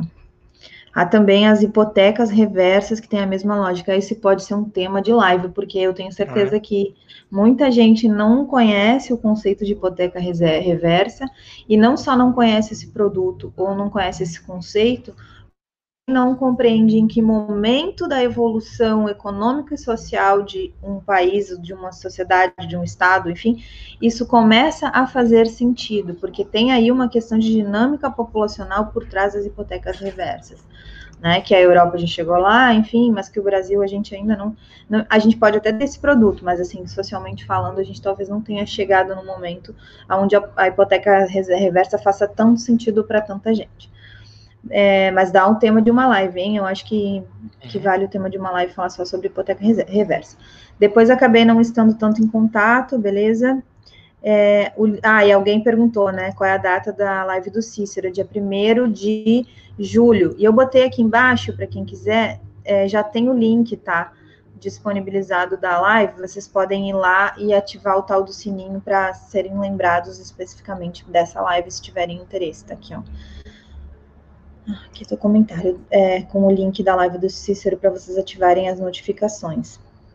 É, aqui, ó, no futuro não longínquo, é usar os modelos de machine learning multivariados para prever a mortalidade e a longevidade. Isso falando sobre as questões é, que a gente estava falando sobre composição, é, composição da, das características, né, individuais pela tua, pela tua contribuição aqui ó, também. Ó. Pelo que pesquisei nos, nos, nos bônus de longevidade, ou bônus longevity, que foram criados na Inglaterra, tinham também no Chile e não, não pegaram muito. A gente vai ter na segunda-feira a presença de um atuário que está morando no Chile, o Federico Tassara, falando sobre o mercado atuarial na América Latina. Vai ser bem legal. Uh, estou acompanhando a partir de Angola. Ah, que legal, hum, Uriel. E a realidade é que nas nossas tábuas ainda não passam de 100 anos e é cada vez mais evidente que o risco é maior. Isso bate naquelas questões de momento onde está o desenvolvimento né, da sociedade. Principalmente para grupos específicos que aderem aos fundos. E aí, é essa questão da, da população heterogênea: que tipo de mortalidade que tem a população que compra é, previdência aberta, que, que faz parte de fundo de pensão ou que utiliza alguma outra forma, né? O futuro não longínquo é usar. Aqui, esse aqui eu já tinha colocado. A Natália aqui, ó. Entidades que administram planos de saúde têm uhum. dados valiosos nas mãos. e aí, aqui entra uma outra coisa em plano de saúde quando a gente for olhar esse negócio aqui, que, é as, que são as questões éticas. Sim, não, tem que ter cuidado com a, com a lei de proteção de dados, sim. ah, ia falar nisso, Natália, complementando a pergunta, será que utilizam? Esse, não podem, né? Algumas coisas não poderiam utilizar bem mais, mas não realmente, né? Não utilizam muito. Está chegando aqui, calma. Né? um produto muito legal na Inglaterra são as, as enhanced, enhanced, assim. enhanced, ah, tá, annuities. E, e exatamente também a gente vai ter a questão das hipotecas reversas aqui também. Nos Estados Unidos, por exemplo, a expectativa de vida ao nascer decresceu nos últimos três anos. Ah, e ainda tem essa questão da expectativa de vida ao nascer e do impacto, tem a questão que a gente vai trazer, eh, pode trazer também à tona em relação à pandemia, né? A gente vai olhar uhum. como é que vai ficar essas projeções. Quem tiver dados disponíveis, Previdência e Saúde, me disponho a tentar desenvolver um modelo juntos. Dá um bom artigo de alta é, aplicabilidade. Muito bom, olha aí, networking atuarial. Depende da qualidade e estilo de vida das pessoas com essas doenças. Muito bom, vamos falar sobre leitos pequenos. Tá vendo? Só de ler os comentários, olha quantas variáveis podem entrar no modelo aí. Aí já... tem que ser parcimônia também. A gente Sim, vai voltar claro. lá para a estatística. Sim. Porque as questões de decisão de composição das variáveis do modelo fazem, Sim, é, claro. trazem à tona a necessidade da gente ter a estatística na veia. Uhum, exatamente.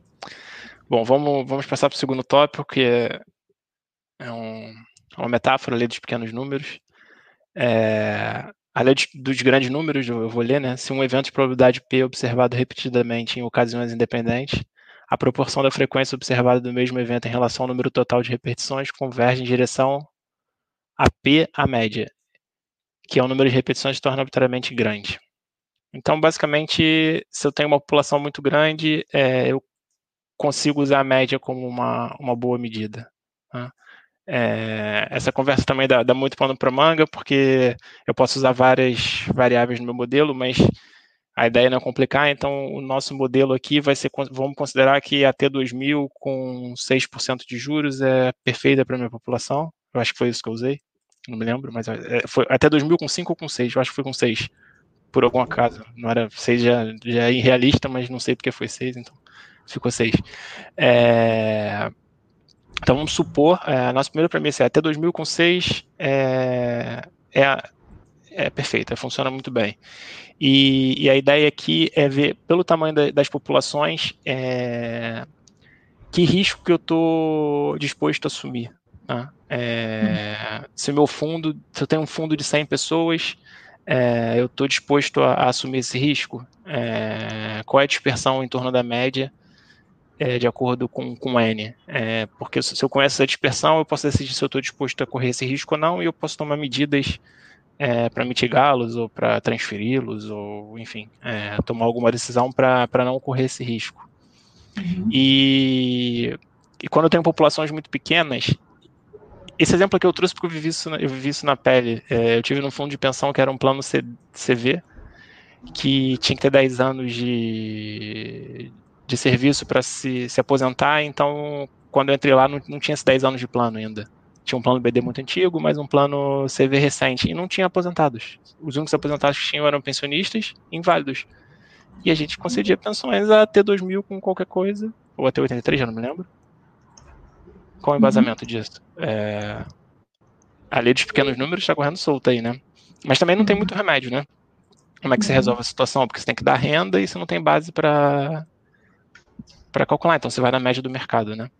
É... Diz, diz. Outro, outro argumento que se usa para a utilização dos leis, leis, lei dos grandes números no caso de previdência, a gente fala ali, ah, pode ser perfeitamente aplicada a longevidade, mas é porque o entendimento da leitura dos eventos, quando a gente pega lá Bernoulli, é, é, o número de eventos, né? Um evento atrás do outro. Uhum. E como na, na Previdência a gente vai ter é, tantos, é como se aquela população ela se repetisse de um ano para o outro. Então, se eu tenho 10 mil pessoas e eu analiso dois anos, é como se eu não tivesse 10 mil pessoas, eu tivesse 20 mil pessoas. E aí, essa força da lei dos grandes números, ela aumenta, porque é como se eu tivesse 10, 20, 30, na forma com que a estatística está desenhada, tá? Não estou dizendo que a gente deve fazer essa interpretação. Mas quando eu olho lá na estatística do porquê que ela funciona tão fácil para a Previdência, é porque a população ela é multiplicada pelo número de anos que eu estou analisando. E aí tem que ter isso está por trás lá. O Thiago fez um comentário uh, engraçado aqui, piada interna de, de jiu-jiteiro. Vou botar aqui na tela que a família Bernoulli é, são os Grace da matemática. Piada interna de jiu-jiteiro, né, Thiago? Vamos lá. Então tem que ter um cuidado especial né, na, na, questão da lei dos grandes números e o entendimento, né, do porquê que ela, ela vai, essa média vai converter, porque o número de, de a frequência ali é número de, de, de vezes observadas, né, aquela, aquele evento. Sim, e, e eu, até, é... e, e, eu concordo com isso, que ele converge para média até em populações pequenas. O problema é a dispersão disso. Uhum. É, que é um pouco do, da aleatoriedade das coisas né, em populações pequenas, né? É, uhum. mas para tentar ficar ilustrativo, o, eu construí aqui é, alguns modelos. São modelos com 100, 500, 1000, 5000 e 10 mil, 10 mil participantes aposentados. Uhum. E para cada um desses modelos eu fiz uma série estocástica de 10 mil cenários em cada um deles. Uhum. Tá? É, até 2000 com, com 6, tá? premissa fixa para o período todo. Os benefícios aleatórios entre 2 e 20 mil, ou seja, eu vou ter um, em todas as populações eu vou ter um, um benefício médio em torno de 11 mil, idade entre 60 e 70 anos, ou seja, eu vou ter uma idade média de 65 anos. Tá? Uhum. É, e para cada um do, do, dos cenários, é, o, que, que, eu fiz? Eu calculei a, a, reserva matemática com anuidade, de modo tradicional, e vi qual seria o montante que eu precisava valor presente para pagar em cada um desses cenários aleatórios, é, de acordo com a vida de cada uma dessas pessoas. Uhum. É, como é que foi feito? Quantos anos cada pessoa viver em cada cenário?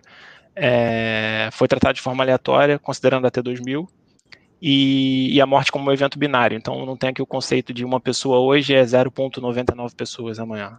Uma pessoa uhum. hoje ou é zero ou é uma pessoa no ano seguinte e por aí vai, tá? É uma cadeia uhum. de, de eventos aleatórios. Uhum. E, e, pronto, uma pessoa num cenário viveu um ano, no outro cenário viveu 10 anos, no outro cenário viveu 3 anos, no outro cenário viveu 50 anos, e, que é até a raiz da tábua. É, e, e, aí, por consequente, eu juntei essa aleatoriedade toda e, e transformei isso em gráficos. Pode passar mais, por favor. Ou seja, o conceito que está por trás aqui é de simulação, onde a gente simulação. pega é, exatamente. Simula um ano, simula um outro, e cada, cada pessoa ela é ressimulada de um ano para o outro, considerando a probabilidade que está lá na tábua, e não considerando exatamente. o fato de ela já ter o histórico de ter vivido de um ano para o outro. Exatamente. Dizer, ao invés de olhar a vida, um, um dos modelos que a gente poderia fazer de aleatoriedade é olhar, a, olhar o tempo de vida, né? O tempo de vida de cada pessoa, que é o que normalmente a gente faz é, com o mesmo aleatório ou mesmo mais determinístico utilizando funções de computação. E aqui não, aqui a gente está simulando, você está simulando a cada ano uma pessoa, né? Isso, é, são eventos extremamente dependentes. Se a pessoa sobreviveu dos 65 ou 66, não vai impactar nada ela sobre dos 66 a 67. Mesmo que eu esteja no T0, tá? Uhum. Para os eventos aleatórios. Aqui está um, um, desenho do modelo, é, para ficar ilustrativo, mas é, é, um pouco do que foi explicado. Eu não sei se ficou claro, então se tiver alguma dúvida, alguém coloca aí no. Gente, de novo, né? Pode botar as dúvidas nos comentários, Isso. falar, tá, tá, tá tranquilo, estamos acompanhando tudo. Então, vamos para os resultados, é, que eu acho que vai dar uma, uma noção melhor. Pode passar, Maris, por favor. Aí tá o gráfico dos pequenos números com 100, né? Isso. É, não, não tá, não tá aparecendo. Tá aparecendo para ti? Tá, aparecendo tá no modelo ainda. Ah, aqui para mim já atualizou. Peraí. Pelo menos para mim. Agora passou? Não. Não? Ah, meu Deus do céu. Pessoal, tá aparecendo o gráfico aí para vocês? Para mim tá aparecendo aqui. Bota aí nos comentários pra gente. Se não, dá um F5 aí, Rafa. Opa, não tem problema não. Ah, meu Deus do céu. Rafa tá aí? Não, voltou. Boa, voltou. Tá aparecendo? Tá aparecendo o negócio aí. Ainda o quê? Tá, tá, tá aparecendo o negócio aí. Tá, beleza, foi. É, Bom, só para explicar, o, o desvio padrão aqui da, de uma população de 100 é 4, então o gráfico está construído de 0 a 4, 4 a 8, maior do que 8. Tá? O zero uhum. significa que aquele cenário aleatório é, me deu um, um, valor presente igual ao valor presente calculado com as unidades. Tá? E, e assim por, por consequente, todos os gráficos, tanto do N100, N500, N5000 até o N10000, vão estar construídos dessa forma. Um desvio padrão, dois desvios padrões, três desvios padrões. Vocês vão observar que todos eles têm o mesmo formato e têm umas distribuições muito parecidas. Ou seja, uhum. é aquela história que a gente estava conversando da lei dos grandes números que converge para a média. De fato, converge para a média. A questão é que quando eu tenho uma população muito pequena, o meu desvio padrão é muito grande. E minha perda máxima está sempre 3, 3,5, 4 desvios padrões da, da média. Uhum. Então, a discussão aqui gira em torno disso. Se eu tenho uma população muito pequena, eu tenho um risco de cauda muito. Quer dizer, eu não tenho um risco de cauda muito grande. A minha cauda é muito longa. Então uhum. eu posso ter um risco muito elevado. Se quiser ir passando os gráficos devagar, mas no final tem um resumo que, que é mais ilustrativo. Mas, por exemplo, para 500 pessoas, eu já tenho um desvio padrão de 1,78. Para mil pessoas, eu tenho um desvio padrão de 1,26. E para 10 mil pessoas, eu já tenho um desvio padrão de 0,4. Ou seja, eu teria uma perda máxima nesses 10 mil cenários. Uma, a perda máxima que significa que no limite, se eu tivesse as pessoas todas sobrevivessem mais do que o que eu esperado, eu teria uma insolvência de 1,73%. Uhum. Talvez seja uma coisa muito mais administrável quando, do que quando eu tenho uma população de 100 pessoas e posso ter uma insolvência de, de 15%, de 14%, 15%. E, e, e isso me acende uma preocupação, no, principalmente nos fundos de pensão, principalmente os CVs no Brasil, porque eu tenho fundo de pensões com muito poucos aposentados. Eu tive uhum. pesquisando no, na Abrap e eu acho que o quinto ou sexto maior fundo CV do Brasil tem 1.500 aposentados. Então uhum. imagina o, o pequenininho. Ele tem uma carteira de 100 pessoas, é, 50 pessoas numa renda vitalícia. Então o gestor desse fundo, ele está ciente que ele tem esse risco de cauda se de repente o diretor lá, o, o ex-presidente que se aposentou viver 10, 15, 20 anos a mais é, ele vai suportar esse risco, é, esse desvio padrão? É, como é que vai ser essa insolvência? A gente está falando do plano CV, né? Eu não estou nem falando do plano BD. Uhum. Que tem, tem formas de, de, de, se distribuir esse risco melhor. No uhum. plano CV é mais complicado. E teve, tiveram muitas discussões aí, que eu vi algumas lives também antigas, pessoas discutindo como se equaciona o é, déficit do plano CV. Uhum. Então, é, isso me acendeu essa luz também por, por, experiência própria de estar num fundo que, que, tinha essa situação de ter muito poucos aposentados e de ter e de conviver com esse risco, né? Às vezes a gente ficava torcendo lá para é, não especificamente na longevidade, mas no, no risco é, de morte, invalidez em atividade que pagava um saldo projetado, a gente ficava torcendo para as pessoas não morrerem, que era bom, né? Porque senão a gente tinha que pagar saldo projetado. É, então era, era um pouco de torcida, porque a gente tinha que torcer, porque se viesse um, um, risco extremo, a gente entrava, tinha uma insolvência, extrapolava nessa insolvência. Uhum. Isso me uhum. fez começar a pensar nessa questão do. É, desse desvio padrão, né? É, como a aleatoriedade pode me dar esse desvio padrão e quanto menor a, a, população, maior o efeito da aleatoriedade na, na longevidade. Mais uma uhum. vez, considerando que até 2000 é uma tábua boa, não estou considerando heterogeneidade, não estou considerando mais nenhum desses outros pontos. É, uhum. isolando um caso bem extremo, tá? As coisas podem acabar se compensando, etc. Eu só estou tentando olhar esse risco especificamente sob uma outra ótica para saber que ele existe e, e vai mitigá-lo se, se for possível. É, pode passar só para o último gráfico, mas. Aí, tá. Aqui. Aqui é o resumo. Esse aqui. Isso.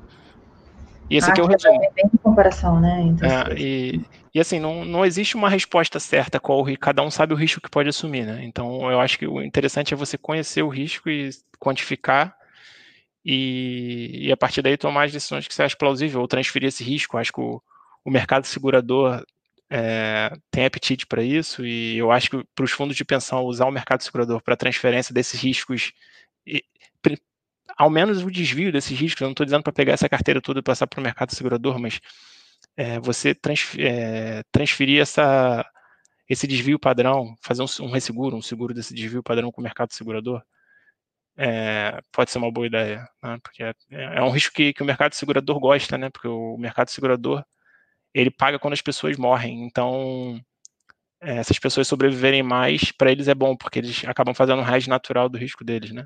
É, eles pagam menos se as pessoas sobreviverem, pagam mais se as pessoas morrerem, então isso acaba protegendo. É um hedge natural do mercado de seguros. É uma espiral, né, também que a gente, assim. a gente coloca, né? O Thiago está falando aqui, né? O uso da simulação de Monte Carlo, ele botou é isso, SMC. É. Eu fiquei perguntando aqui nos comentários o que era SMC, porque eu sou péssima para. Sim, é a simulação de Monte é Carlo. É para é uhum. siglas, e volta e meia eu pergunto, tá, gente? Então acostumem se eu perguntando coisas aqui. A simulação de Monte Carlo resolve uma parte do problema da mensuração de risco em pequenas amostras, que é exatamente o que a gente comentou antes, né? Não Isso. deixa de ser uma simulação, só que ao invés de eu estar tá usando números, números aleatórios lá na base, no, na origem, eu vou estar tá usando, mas aqui no meio da probabilidade ela vai vir de uma tábua escolhida, enfim. Sim. É bem isso, né? É, e, é a aplicação direta. E assim, o meu exemplo talvez não tenha sido muito bom, porque eu usei 6% aqui. Se eu usar 2%, que é um pouco mais condizente com a realidade, é, esse risco máximo vai crescer muito. Porque uhum. eu tenho uma taxa menor, então eu vou ter uma discrepância muito maior a valor presente. Então, uhum. é, esse, esse 15% aqui para 100 pessoas, eu acredito que seja muito maior, com, com uma taxa de 2%. Então, é realmente um, é um risco relevante para os fundos de pensão pequenos, que têm carteiras pequenas. Sim. Ah. Ele coloca que outra opção não excludente pode ser a adoção de distribuições a piores, né, para as taxas etárias de mortalidade, é, de outras distribuições. Muito bom. O Thaís está aqui também, tinha me respondido, não tinha mandado comentário ainda, Antônio, tá, beleza. É, o Marcos está perguntando, a professora está comentando aqui, a professora Cristiane Corrêa tem um, um trabalho interessante quanto a riscos associados a populações pequenas. O SADAPREV é até um simulador. Né? SADAPREV é simula simulador de. Eu não lembro o nome, eu com nomes, vocês já sabem, é, e ela vai estar tá apresentando isso aqui numa segunda-feira. Eu acho até que é nesse mês. Eu já não sei as datas, mas eu depois eu até acho o link e boto aqui embaixo para quem se interessar. E realmente lá na UFRN eles desenvolveram um simulador utilizando base de dados aqui do Brasil, das regiões e tal, bem adequado para quem estiver trabalhando em RPPS, né? E aí pode fazer algumas simulações importantes, independente se vai utilizar lá dentro do que vai Sim é, de, não, não estamos falando de atendimento legal aqui, de requisitos regulatórios e legais, não, a gente está falando de simulação para trabalhar com decisões e, e gerenciais uhum. também. Deixa eu passar aqui. Vamos. Uh... Terceiro tópico. Uh, eu acho que tem algo antes de seleção. É, esse aqui, para mim, talvez seja o mais, o mais interessante. Eu não vou seguir com poucos slides, mas vou é... Você pode pular dois slides, Maris, por favor? É um que tem uns bonequinhos. Depois a gente volta se eu preciso. Esse. É... Vamos pensar que a gente está num plano CV também. É... E vamos pensar que a gente tem dois, dois colegas, dois amigos que trabalham juntos. É, e que chegou a hora deles se aposentarem e eles tiveram a vida exatamente igual lá na, na fundação deles. É... E eles vão se aposentar aos 65 anos, tem um saldo de um milhão, e tem uma pequena. E, e, a, e a fundação trabalha com a T2000 com 4 para calcular o fator atuarial. Né? Só tem uma pequena diferença. Um deles é extremamente saudável, o maratonista, o super saudável, etc. E o outro é o hipertenso, diabético, fumante e, e com todos os problemas que você, você possa imaginar. É, quando os dois vão lá pedir a, a, renda deles, eles vão ter a mesma renda. Vamos supor que seja 10 mil reais, tá? De acordo com o fator atuarial. Que isso considera que eles vão viver até os 80 anos, mais 15 anos. Porém, o saudável vai falar 15 anos, vou viver muito mais que isso. Vou até os 90 sem fácil. E o outro que não é saudável vai falar, 15 anos, não vou ver isso mesmo. Acho que eu não passo 10 anos e acabou. Então, é, considerando que essas pessoas têm esse conhecimento, a pessoa saudável vai optar pela renda vitalícia e a pessoa certa vai fazer o quê? Pode voltar, voltar um para trás, Mário, por favor. Essas aqui são algumas das opções que podem existir. É, quando você se aposenta, a primeira decisão é pedir uma renda ou fazer uma portabilidade para para qualquer lugar, tá? A lei te dá esse, esse direito. Se você vai pedir uma renda, o teu fundo pode, pode ou não oferecer renda vitalícia, pode ou não oferecer renda financeira e pode ou não te dar aqueles tais 25% de saque. Então a pessoa tem sempre como fugir da renda, da renda, da, da renda vitalícia. E pensando que todas as pessoas têm conhecimento e pensando é, de forma é, racional, a pessoa, no, no, nosso exemplo, a pessoa saudável vai pegar renda vitalícia porque ela acha que vai viver mais, e a outra pessoa vai fugir, vai pegar a renda certa, vai sacar mais à vista. Ou seja, o fundo está ficando com um risco que é ruim para ele, que é a pessoa que vai viver mais, e está dispensando a, a pessoa que seria um risco bom para ele, que seria a pessoa que compensaria esse risco, que vai viver menos. Uhum. É, então, quando eu tenho essa característica de plano CD, que vira CV, e a fundação está absorvendo esse risco, é, eu acho que pode estar existindo aí uma seleção de risco. Eu não uhum. sei se ela existe de fato na prática. É, quem está aí há, há, muitos anos no fundo de pensão, principalmente no CVs, eu acho que pode ter uma percepção maior. Mas na teoria me parece que existe um, uma inclinação à seleção de risco é, nesses casos. Eu acho que aí existe um, uma oportunidade até de fazer uma dissertação, um TCC, é, de curso, né, olhando a tomada de decisão, os dados e a tomada de decisão na hora de, de algum plano que tenha, né, opções diferentes uhum. é, de renda e tudo mais, e olhando a sobrevivência média dentro de alguns, alguns anos, cinco ou seis anos, já deve dar para perceber, sabe, ah, não precisa uhum. de um horizonte muito grande. E às vezes, é, aí a gente, o que, que seria antisseleção tem que categorizar, né? O que, que eu vou hum. considerar antisseleção é quando tem diferença, é, eu enxergo essa diferença de informação nos dados financeiros, né? Então, por exemplo, eu já orientei um estudo sobre antisseleção na hora de contratação de plano de saúde de mulheres de idades entre 35 e 45 anos, com rendas acima de 7 ou 8 mil, beirando os 10 mil era a renda média, e a gente queria ver se tinha seleção na hora de, de contratar plano de saúde, porque elas queriam engravidar. E a gente foi ver nos dados que não davam de seleção, porque ela não conseguia engravidar dentro de um ano e depois de um uhum. ano já não tinha mais diferença financeira. Então tem que passar por esse conceito do que, que vai ser considerado antisseleção, mas essa tomada de decisão, exatamente como esse estudo que eu estou comentando aqui, dá, dá um trabalho de conclusão de, de, de curso tranquilamente, né? É, olhando e... os dados, assim, pelo menos para concluir em relação a uma população, ou um plano. Eu acho que tem um, tem, um, tem um contrapeso aqui. A pessoa não saudável, ela tem um risco de volatilidade muito grande, porque se ela acha que ela vai viver 10 anos e ela vai viver 30, então ela está vivendo duas vezes a mais do que ela estava esperando. Já a pessoa que já achava que ia viver até os 95, ela ela está vivendo mais 30 anos, então esse risco de volatilidade dela, dela viver 90 anos é improvável. Não vou dizer impossível, mas é improvável. Então tem essa variável também nesse modelo que existe, mas eu não, eu não sei se as pessoas levam em consideração isso. E existem outras formas de se, de se proteger disso também. Uhum. Mas é, eu acho que isso é um insight, e, e, a ideia aqui, como é fomentar a discussão, eu acho que, que pode estar existindo um, uma tendência de antisseleção. Eu nem sei se a gente tem dados no, ainda no sistema para uhum. prever isso, mas eu acho que pode sim ter, ter alguma influência. Tem o dado do, da, da, da questão da, de como é que a pessoa tem a vida, né? Isso talvez dá, hum. Beleza, aí vou voltar mais um, é isso? Não, tá, eu acho que tá, tá dito. Tá. É, Quem quiser ter acesso a essa, essa apresentação, a Rafa vai disponibilizar também para gente. Eu uso o grupo do Telegram, vou botar o link aqui para quem quiser entrar no Telegram, e daí pode ter acesso a essa apresentação e a todas as apresentações das lives que a gente teve até hoje, inclusive alguns casos específicos a gente utilizou alguns artigos, e aí tá lá, tudo resumidinho, né? A live, o link da live, em geral eu mando um áudio também considerando algumas coisas específicas, ou falando alguma coisa a mais, dando mais alguma dica, e na sequência eu já mando quais são os, os artigos. Então, eu sei de muita gente que está montando playlist para ouvir em algum momento, uh, uh, para ver em algum momento as lives, ou que está ouvindo lá no, no, no Spotify também.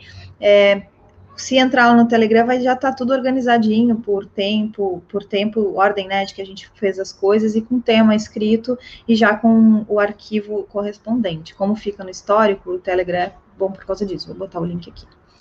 E eu acho que alguém falou, acho que foi o Nelson falou sobre a, as anuidades melhoradas. Uhum. E nesse caso ela se aplica, porque ela pode se aplicar, né? É, não é uma coisa que a gente tem hábito de usar aqui no Brasil, eu acho que não usa.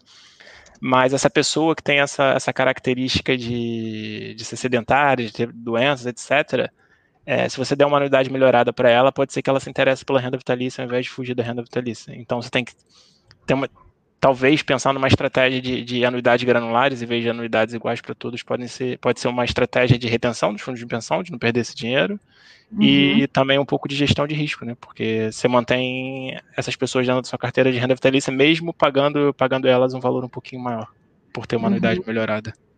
Eu nem sei se isso é possível pela legislação, tá? Mas é, é só uma, uma ideia. Uhum. Bom, anti-seleção de risco aí, esse aqui, expectativa de vida da tábua de até 2 para uma, uma pessoa de 65 anos é de aproximadamente 20 é anos. Exatamente. Aí, intuitivamente, o participante saudável já tem todas as conclusões aqui, né? Exatamente, é. Foi isso que a gente acabou de falar, assim. Uhum. E aqui é a questão do, da, da seleção. Né? Nesse cenário, a entidade está cobrindo o risco com probabilidade de ocorrência acima da média, com custo relativamente pequeno para o risco coberto. Se uhum. isso estiver acontecendo, ela está, de fato, cobrindo um risco com, com custo menor. Uhum. Uhum. E aí os instrumentos aqui, é, né, as seguradoras estão expostas no risco de morte dos seus clientes, então ela já tem alguma coisa e ela pode fazer uma composição, né, exatamente. Exatamente. É aquilo que a gente falou do, do, da, do risco da longevidade ser, ser um risco é que, que as seguradoras gostam, né, porque fazem um balanço na carteira delas. E a outra coisa aqui, nessa questão aqui, uh, você fala, é uma oportunidade para o atuário nessa avenida ainda ser percorrida. É, então. De fato, a gente ainda não. É, por, por que, que eu, eu pus esse comentário aqui? Porque é, esse é um assunto muito delicado, né? Então, a, o, o, atuário, o, a pessoa que vai estar intermediando essa negociação, ela precisa conhecer tanto o risco do fundo de pensão, porque esse, eu acho que esse assunto tem uma barreira muito grande se entrar nos fundos de pensão, a transferência de risco.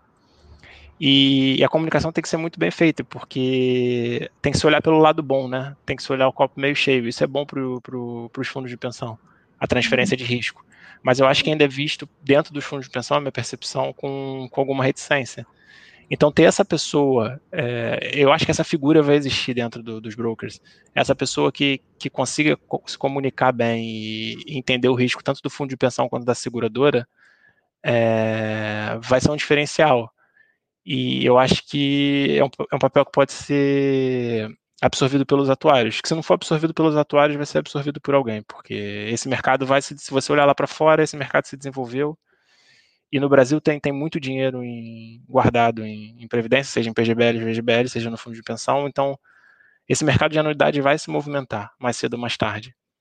E alguém vai ocupar esse espaço, né? Porque é, o espaço é ocupado sempre por alguém quando tem oportunidade. Eu acho que os atuários podem ocupar esse espaço porque conhecem todos os riscos envolvidos e é uma questão de se posicionar mesmo.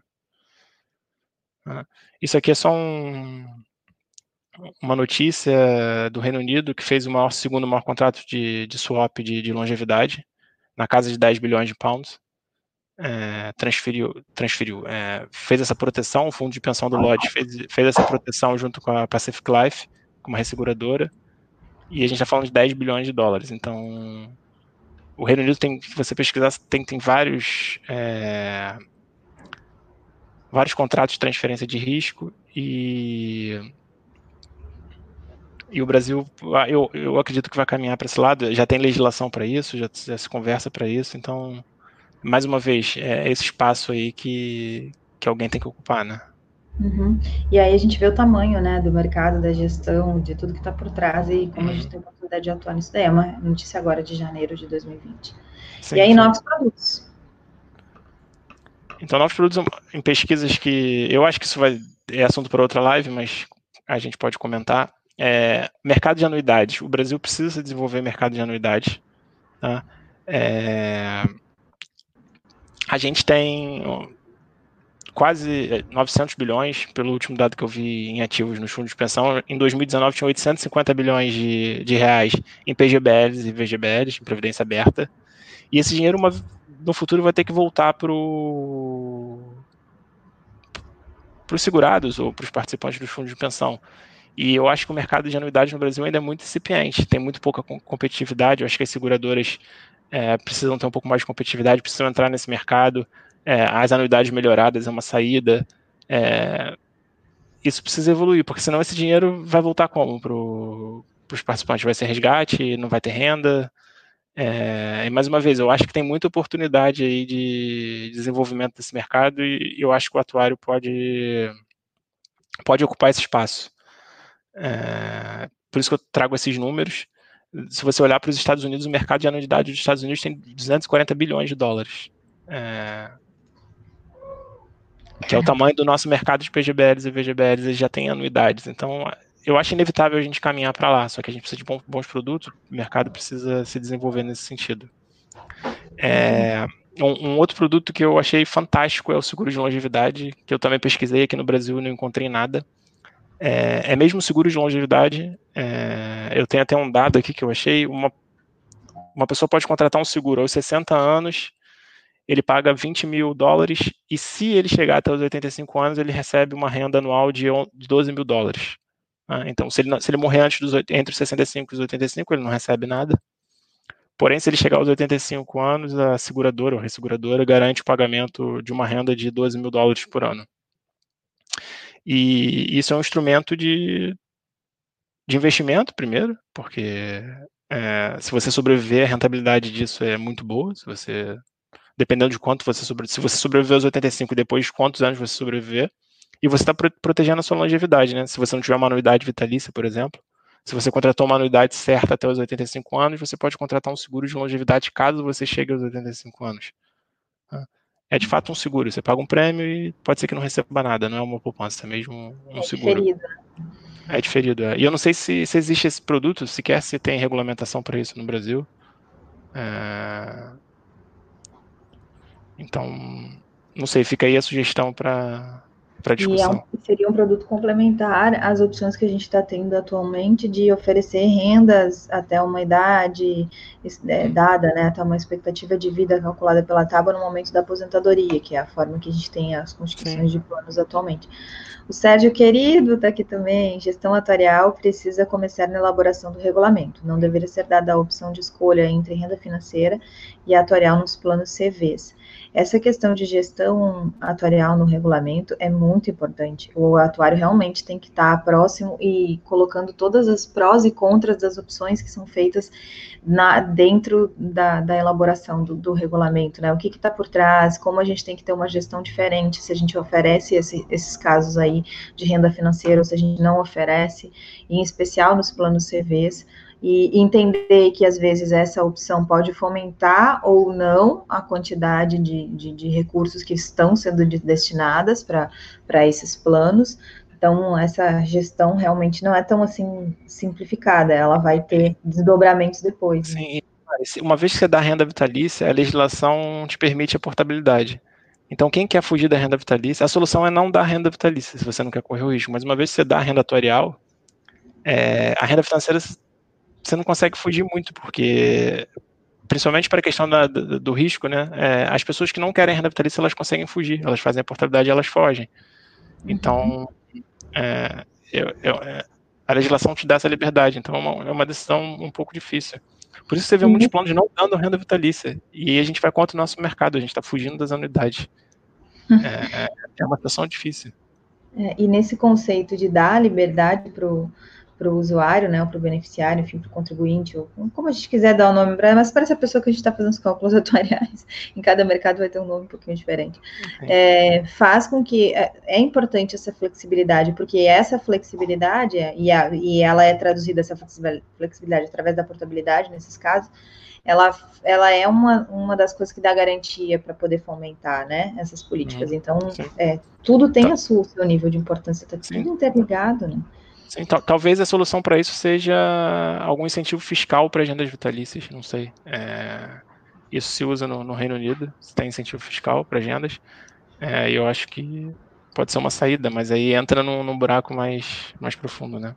É, a gente fala de, de das questões é, de tributárias, né? E as questões hum. tributárias sempre. E inclusive vai cair lá na discussão de de tratação progressiva ou regressiva, né? Porque Sim. quem é que vai fazer esse tipo de plano é quem tem alta renda, tem benefício fiscal em cima disso. Então, vai estar tá é, propiciando uma tributação regressiva, por exemplo, né? Quanto maior o nível de renda, menos tributo a pessoa paga. Uhum. Enfim.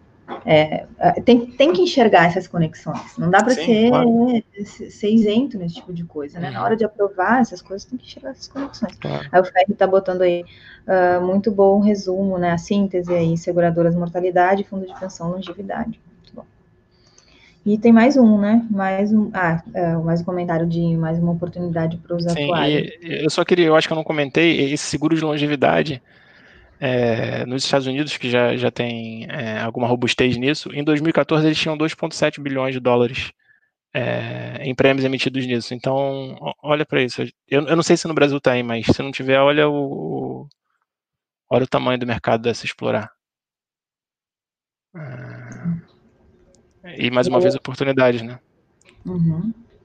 E agora aqui a gente tem um exemplo muito bom. Hum, longevidade e tecnologia, longe, longevidade. Sim, Sim isso é, é, foi o que a gente falou, eu, na verdade repeti, é aquele é o tal fundo de longevidade que, hum. que tem que são 100, 100 milhões de dólares é, investidos em, exatamente em tecnologia e inteligência artificial para contribuir para as pessoas viverem mais e melhor. É, e, e, o próximo gráfico, o gráfico que a gente já mostrou, é que, apesar de utópico, esse fundo acredita que pode conseguir fazer as pessoas viverem 200 anos. Então, uhum. é de se pensar. Vamos lá para as conclusões. O pessoal vai botando seus comentários aí. Hoje eu quero, no final, fazer uma conversa tete a tete com vocês no final da nossa apresentação. Então, quem ficar aí vai saber das, das novas possibilidades que a gente vai ter.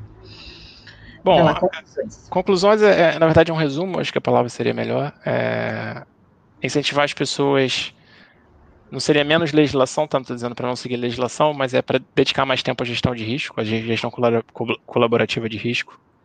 É, tábuas geracionais, eu acho que isso é para ontem. O mercado precisa. É, precisa olhar para isso. É, eu acho que não é o primeiro passo a ter uma longevidade mais robusta são as tábuas geracionais, ou pelo menos algum improvement nas mortalidades. Alguma coisa tem que ter. Não dá para ficar mais com tábua estática até 2000.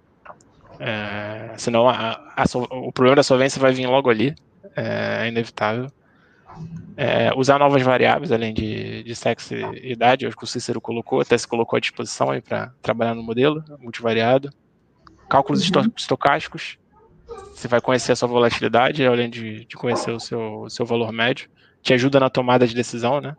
É, uhum. Eu quero tomar, eu posso e eu quero tomar esse risco. É, eu acho que é um pouco por aí os, os, modelos, as simulações de Monte Carlo, os modelos estocásticos é, ajudam muito nisso.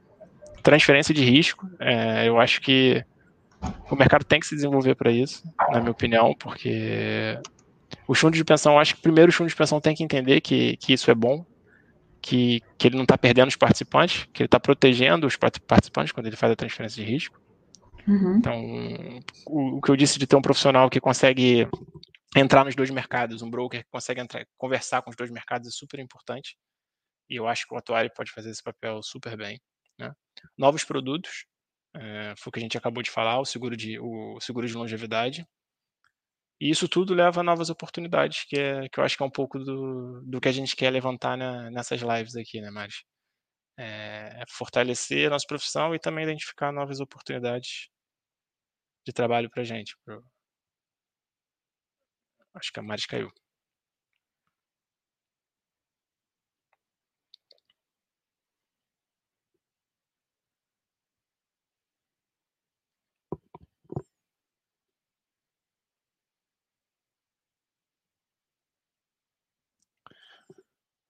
Acho que a Maris foi fechar a apresentação e caiu. Vamos esperar um pouquinho para ela voltar. Vou mandar uma mensagem para ela. Voltei, gente, voltei. Deu uma queda de luz aqui em casa. Ah, pois é. Mas a live não caiu, né? Não, não caiu. Mas olha, caiu na hora certa, foi mesmo no fim. Eu vou botar a apresentação aqui de volta. Peraí, tá e a internet deu um break. Eu gosto desse programa que eu uso porque ah, aí, vou... quando acontecem essas coisas, a live não cai. Tá aí a Natália, tá aí o Nelson. É, vou fazer um spoiler aqui. É, na semana que vem vai ter um, uma mesa redonda, um debate lá no, no canal da Natália, que a gente vai falar sobre transferência de riscos e, e, o Sérgio também vai estar lá, é, o Wesley, então a turma tá toda aí nos comentários que eu já vi. eu nem sei se eu podia, Natália, mas estou fazendo um spoiler aqui. Ela é... divulgou a agenda já, tá? É, então pronto. Tá, então... Acho que tá, tá assim. Né? A Natália tem, lá no Instagram dela tem toda a gente. Ela até colaborou aqui numa coisa bem específica. Antes da liberdade e flexibilização, que é uma coisa que a gente trouxe aqui também, uhum. é importante fomentar a educação é, financeira e previdenciária, exatamente, porque, né, o porquê Sim, que... é... Esse, é, esse, sem dúvida, é o primeiro passo, porque a pessoa, para contratar esses produtos e para tomar essas decisões, ela tem que saber o que está fazendo, né? Uhum. É. Senão vai tomar uma decisão no escuro. Muito bom. Aí eu não vi, tu foi até, os, até o final aqui? Nos, Sim, eu, eu falei sobre novos produtos e, e as novas oportunidades que eu estava dizendo é que essas lives, além de, de tentar fomentar, nosso, expor e fomentar a nossa profissão, a gente também conversa aqui, levanta ideias que possam trazer novas oportunidades para gente, a gente atuar no mercado, né? Eu acho que a gente e... tem feito uma progressão muito grande, assim, networking hum. atuarial, eu vejo as pessoas produzindo artigos depois por conta das, das diversas lives que vêm sendo produzidas, não só por mim, não só pela Natália, mas por algumas outras empresas, pela CNSEG, pela Prospera, por, assim, a gente tem tido diversas iniciativas, isso acho que tem feito a gente ter um tempo uhum. aqui para olhar alguns estudos, trazer algumas coisas a mais, fora daquela caixinha do ambiente exclusivamente de fundação, exclusivamente empresarial, de atender o mercado, de atender as demandas comuns. Então, é, assim, eu tenho ficado muito contente com toda a evolução que a gente tem tido, com todo o networking atuarial. Ó, tem um monte de, de, de é, elogios aqui no final. Ótima apresentação. Claro, pode falar sim, todos convidados. Natália, bota o link do teu canal aí embaixo para o pessoal se inscrever irem lá, ativar as notificações também, para serem avisados. A gente está conversando dentro de alguma medida das agendas para elas, as lives especificamente não se baterem. Então, a gente, quem quer assistir ao vivo, fazer os comentários, consegue assistir. E quem quiser também, o YouTube tem essa vantagem, né? As lives ficam salvas, então podem fazer uma playlist, assistir depois e tudo mais. Rafael, eu queria agradecer muito a tua participação, teus comentários. Imagina. E agora no final eu quero convidar para quem ainda não está inscrito no canal, se inscrever aqui embaixo, tem uma caixinha vermelha escrito inscrever-se, e depois de apertar nessa, nessa caixinha vermelha aparece uma opção é, definir lembrete ou ativar as notificações. Em cada uma das lives você pode definir lembrete, ou você pode ativar as notificações para receber, que nem você recebeu hoje, quem já estava inscrito, ah, daqui a 30 minutos a gente vai estar tá ao vivo e tudo mais. E na hora que está ao vivo recebe uma outra notificação. As duas coisas que eu tenho de surpresa ou de importantes para falar, que são coisas adicionais. Ah, obrigado, Wesley. Ó, mais um parabéns aqui. Playlist, tem gente mandando. É, as duas coisas que eu tenho para falar em relação às, às novidades, tá? É, a gente tem lives agendadas até julho, tá? O julho está quase, quase completo. Uh, eu tenho algumas reuniões ainda para fazer, reuniões de alinhamento que a gente faz, fecha os temas, fecha a trilha do conteúdo, mas a gente está com lives mais ou menos agendadas até julho. Eu tenho uma lista de pessoas que a gente gostaria que tivesse aqui, que tem conteúdos importantes, mas também para facilitar essa produção de conteúdo, eu criei um link, um formulário, aonde todos os que estão aqui, porque às vezes tem gente com conteúdos excelentes, tem pessoas, atuários excelentes, importantes, que também têm uma boa comunicação, já são chamados para mostrar os seus resultados, seus trabalhos e, e colaboram com o networking atuarial em outros lugares, e que infelizmente eu não conheço todo mundo, eu gostaria muito de conhecer mas eu não conheço todo mundo, e aí daqui a pouco alguém até gostaria muito de contribuir, não sabe como, não tem meu contato, não tem, e eu vou botar aqui eu, eu, montei para resolver, tentar resolver um pouquinho disso, um formulário onde cada um pode ir lá com assim, ou indicar alguém, ou é, se, se, se, se candidatar, digamos assim, né? Se disponibilizar, não se candidatar, se disponibilizar. E é um formulário rapidinho de preencher, onde pode botar o, o, seu nome, pode dizer se participaria também, e aí eu só preciso do contato do e-mail, que aos poucos a gente vai agendando, vai fechando aí até o final do ano, e conforme as coisas forem voltando ao normal, a gente não precisa desistir de, de continuar aí tendo networking atuarial até o final do ano. Então, eu botei o link ali nos comentários. Esse é um dos convites para que vocês contribuam para a formação do conteúdo do que querem ver aqui, tanto indicando pessoas, indicando temas, e se propondo a participar e a colaborar também. É, a segunda coisa, a gente abriu uma série de lives lá no Instagram. Eu, assim, prefiro o YouTube, a gente aqui consegue projetar materiais, consegue interagir com todo mundo, tem uma experiência melhor dentro desse lado profissional. Mas o Instagram tem se mostrado uma ferramenta que muitos estudantes, muito, muitos recém-formados, uma geração talvez um pouco mais nova do que a que eu vejo aqui no YouTube, está acompanhando muito. Então, eu e houve um, um, planejamento que a gente fez na semana passada, eu e o Thierry da Arte Atuarial, onde a gente falou sobre os desafios do início de carreira, sobre como encurtar o caminho, a trilha de sênior, de júnior a sênior, e quais os ramos da área de atuar. Então, não são conteúdos técnicos, que nem a gente, se a gente para para estudar aqui, mas são conteúdos relevantes para quem está no meio, no início, ou no meio da graduação, ou no início da carreira em si, e são tão importantes quanto, porque se a gente tivesse essas, essas oportunidades quando estava lá na graduação, também a gente teria é, é, assim, crescido rápido, né? E às vezes a gente não tem. Então, lá no Instagram, a gente está fazendo lives sempre às 9 horas da noite, porque às 7 horas da noite é impossível no Instagram, é muito instável às 7 horas da noite, então às 9 horas da noite a gente abre uma live e é sempre algum aluno de algum lugar, alguém recém-formado, dentro dessa linha de conteúdo.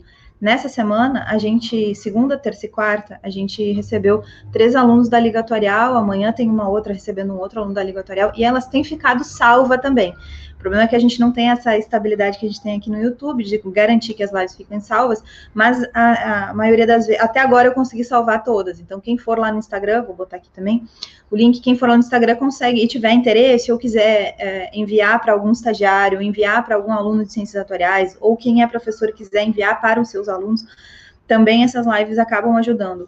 Uma experiência que eu tenho como professora é que o estudante, não gosto de falar muito aluno, eu tenho falado muito aluno, mas é o estudante, ele ouve e ele se espelha muito mais no próprio estudante.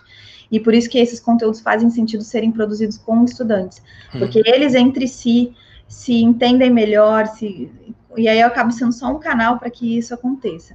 Então, e tem sido um, uma presença muito grande. Eu olhei as métricas, inclusive, para. Porque às vezes a gente tem que fazer escolhas, ah, não vai dar mais para fazer isso, vou ficar só fazendo isso, aquilo, né? Quando a gente está fazendo coisas assim adicionais e de forma gratuita. E eu olhei as métricas do Instagram, eram, são espetaculares, do tipo, mais de 400 pessoas assistindo. É, então, não ao, ao, mesmo tempo no ao vivo, mas lá no IGTV. Então, é uma novidade aí que eu gostaria também da ajuda de vocês que compartilhassem entre estudantes, o pessoal da empresa, estagiários. E aí acaba tendo lives, todas elas estão salvas no meu IGTV lá no Instagram. Desde a semana passada tem três, essa semana vão ser quatro, semana que vem tem a Liga de Ciências Atuariais, na outra semana tem o, o pessoal da UFPE, da Universidade Federal Pernambuco, é, e, e, assim por diante, assim, e aí são sempre as 9 horas da noite, e essas são lives que têm duração de uma hora. É isso, gente. Mais algum comentário, senão a gente vai fechando por aqui. Vou botar o link do Instagram. Rafael, tua última palavra. Olha, obrigado mais uma vez pela oportunidade, mas eu achei que fosse ser mais difícil do que foi, confesso. Estava um pouquinho nervoso antes de, de, de conversar com, com a tela do computador, mas é, foi super mais, tranquilo então. e vamos, vamos lá. ah, então tá. Tua ajuda e os comentários ajudaram as coisas a fluir, a fluir super bem. E, mais uma Muito vez, tá de parabéns e um abraço para todos aí. Ó, os que participaram e os que vão participar ainda, né? Muito bem, gente. Amanhã tem tem mais live também da Natália e o Instagram da Natália também tem toda a agenda dela lá. A segue, eu queria indicar que tá, tem fazendo ótimos webinários. O Zep fez o webinar essa semana falando sobre algumas coisas importantes também. Então, assim, aproveitem a produção de conteúdo. A gente nunca teve tanto acesso a conteúdo que nem a gente vem tendo. Gente, esse foi o Atuária Gestão de Risco Podcast. Eu sou Maris Carolina e hoje tive a presença especial aqui do Rafael Marconi, diretamente de Portugal, falando para a gente sobre risco de longevidade. Até a próxima.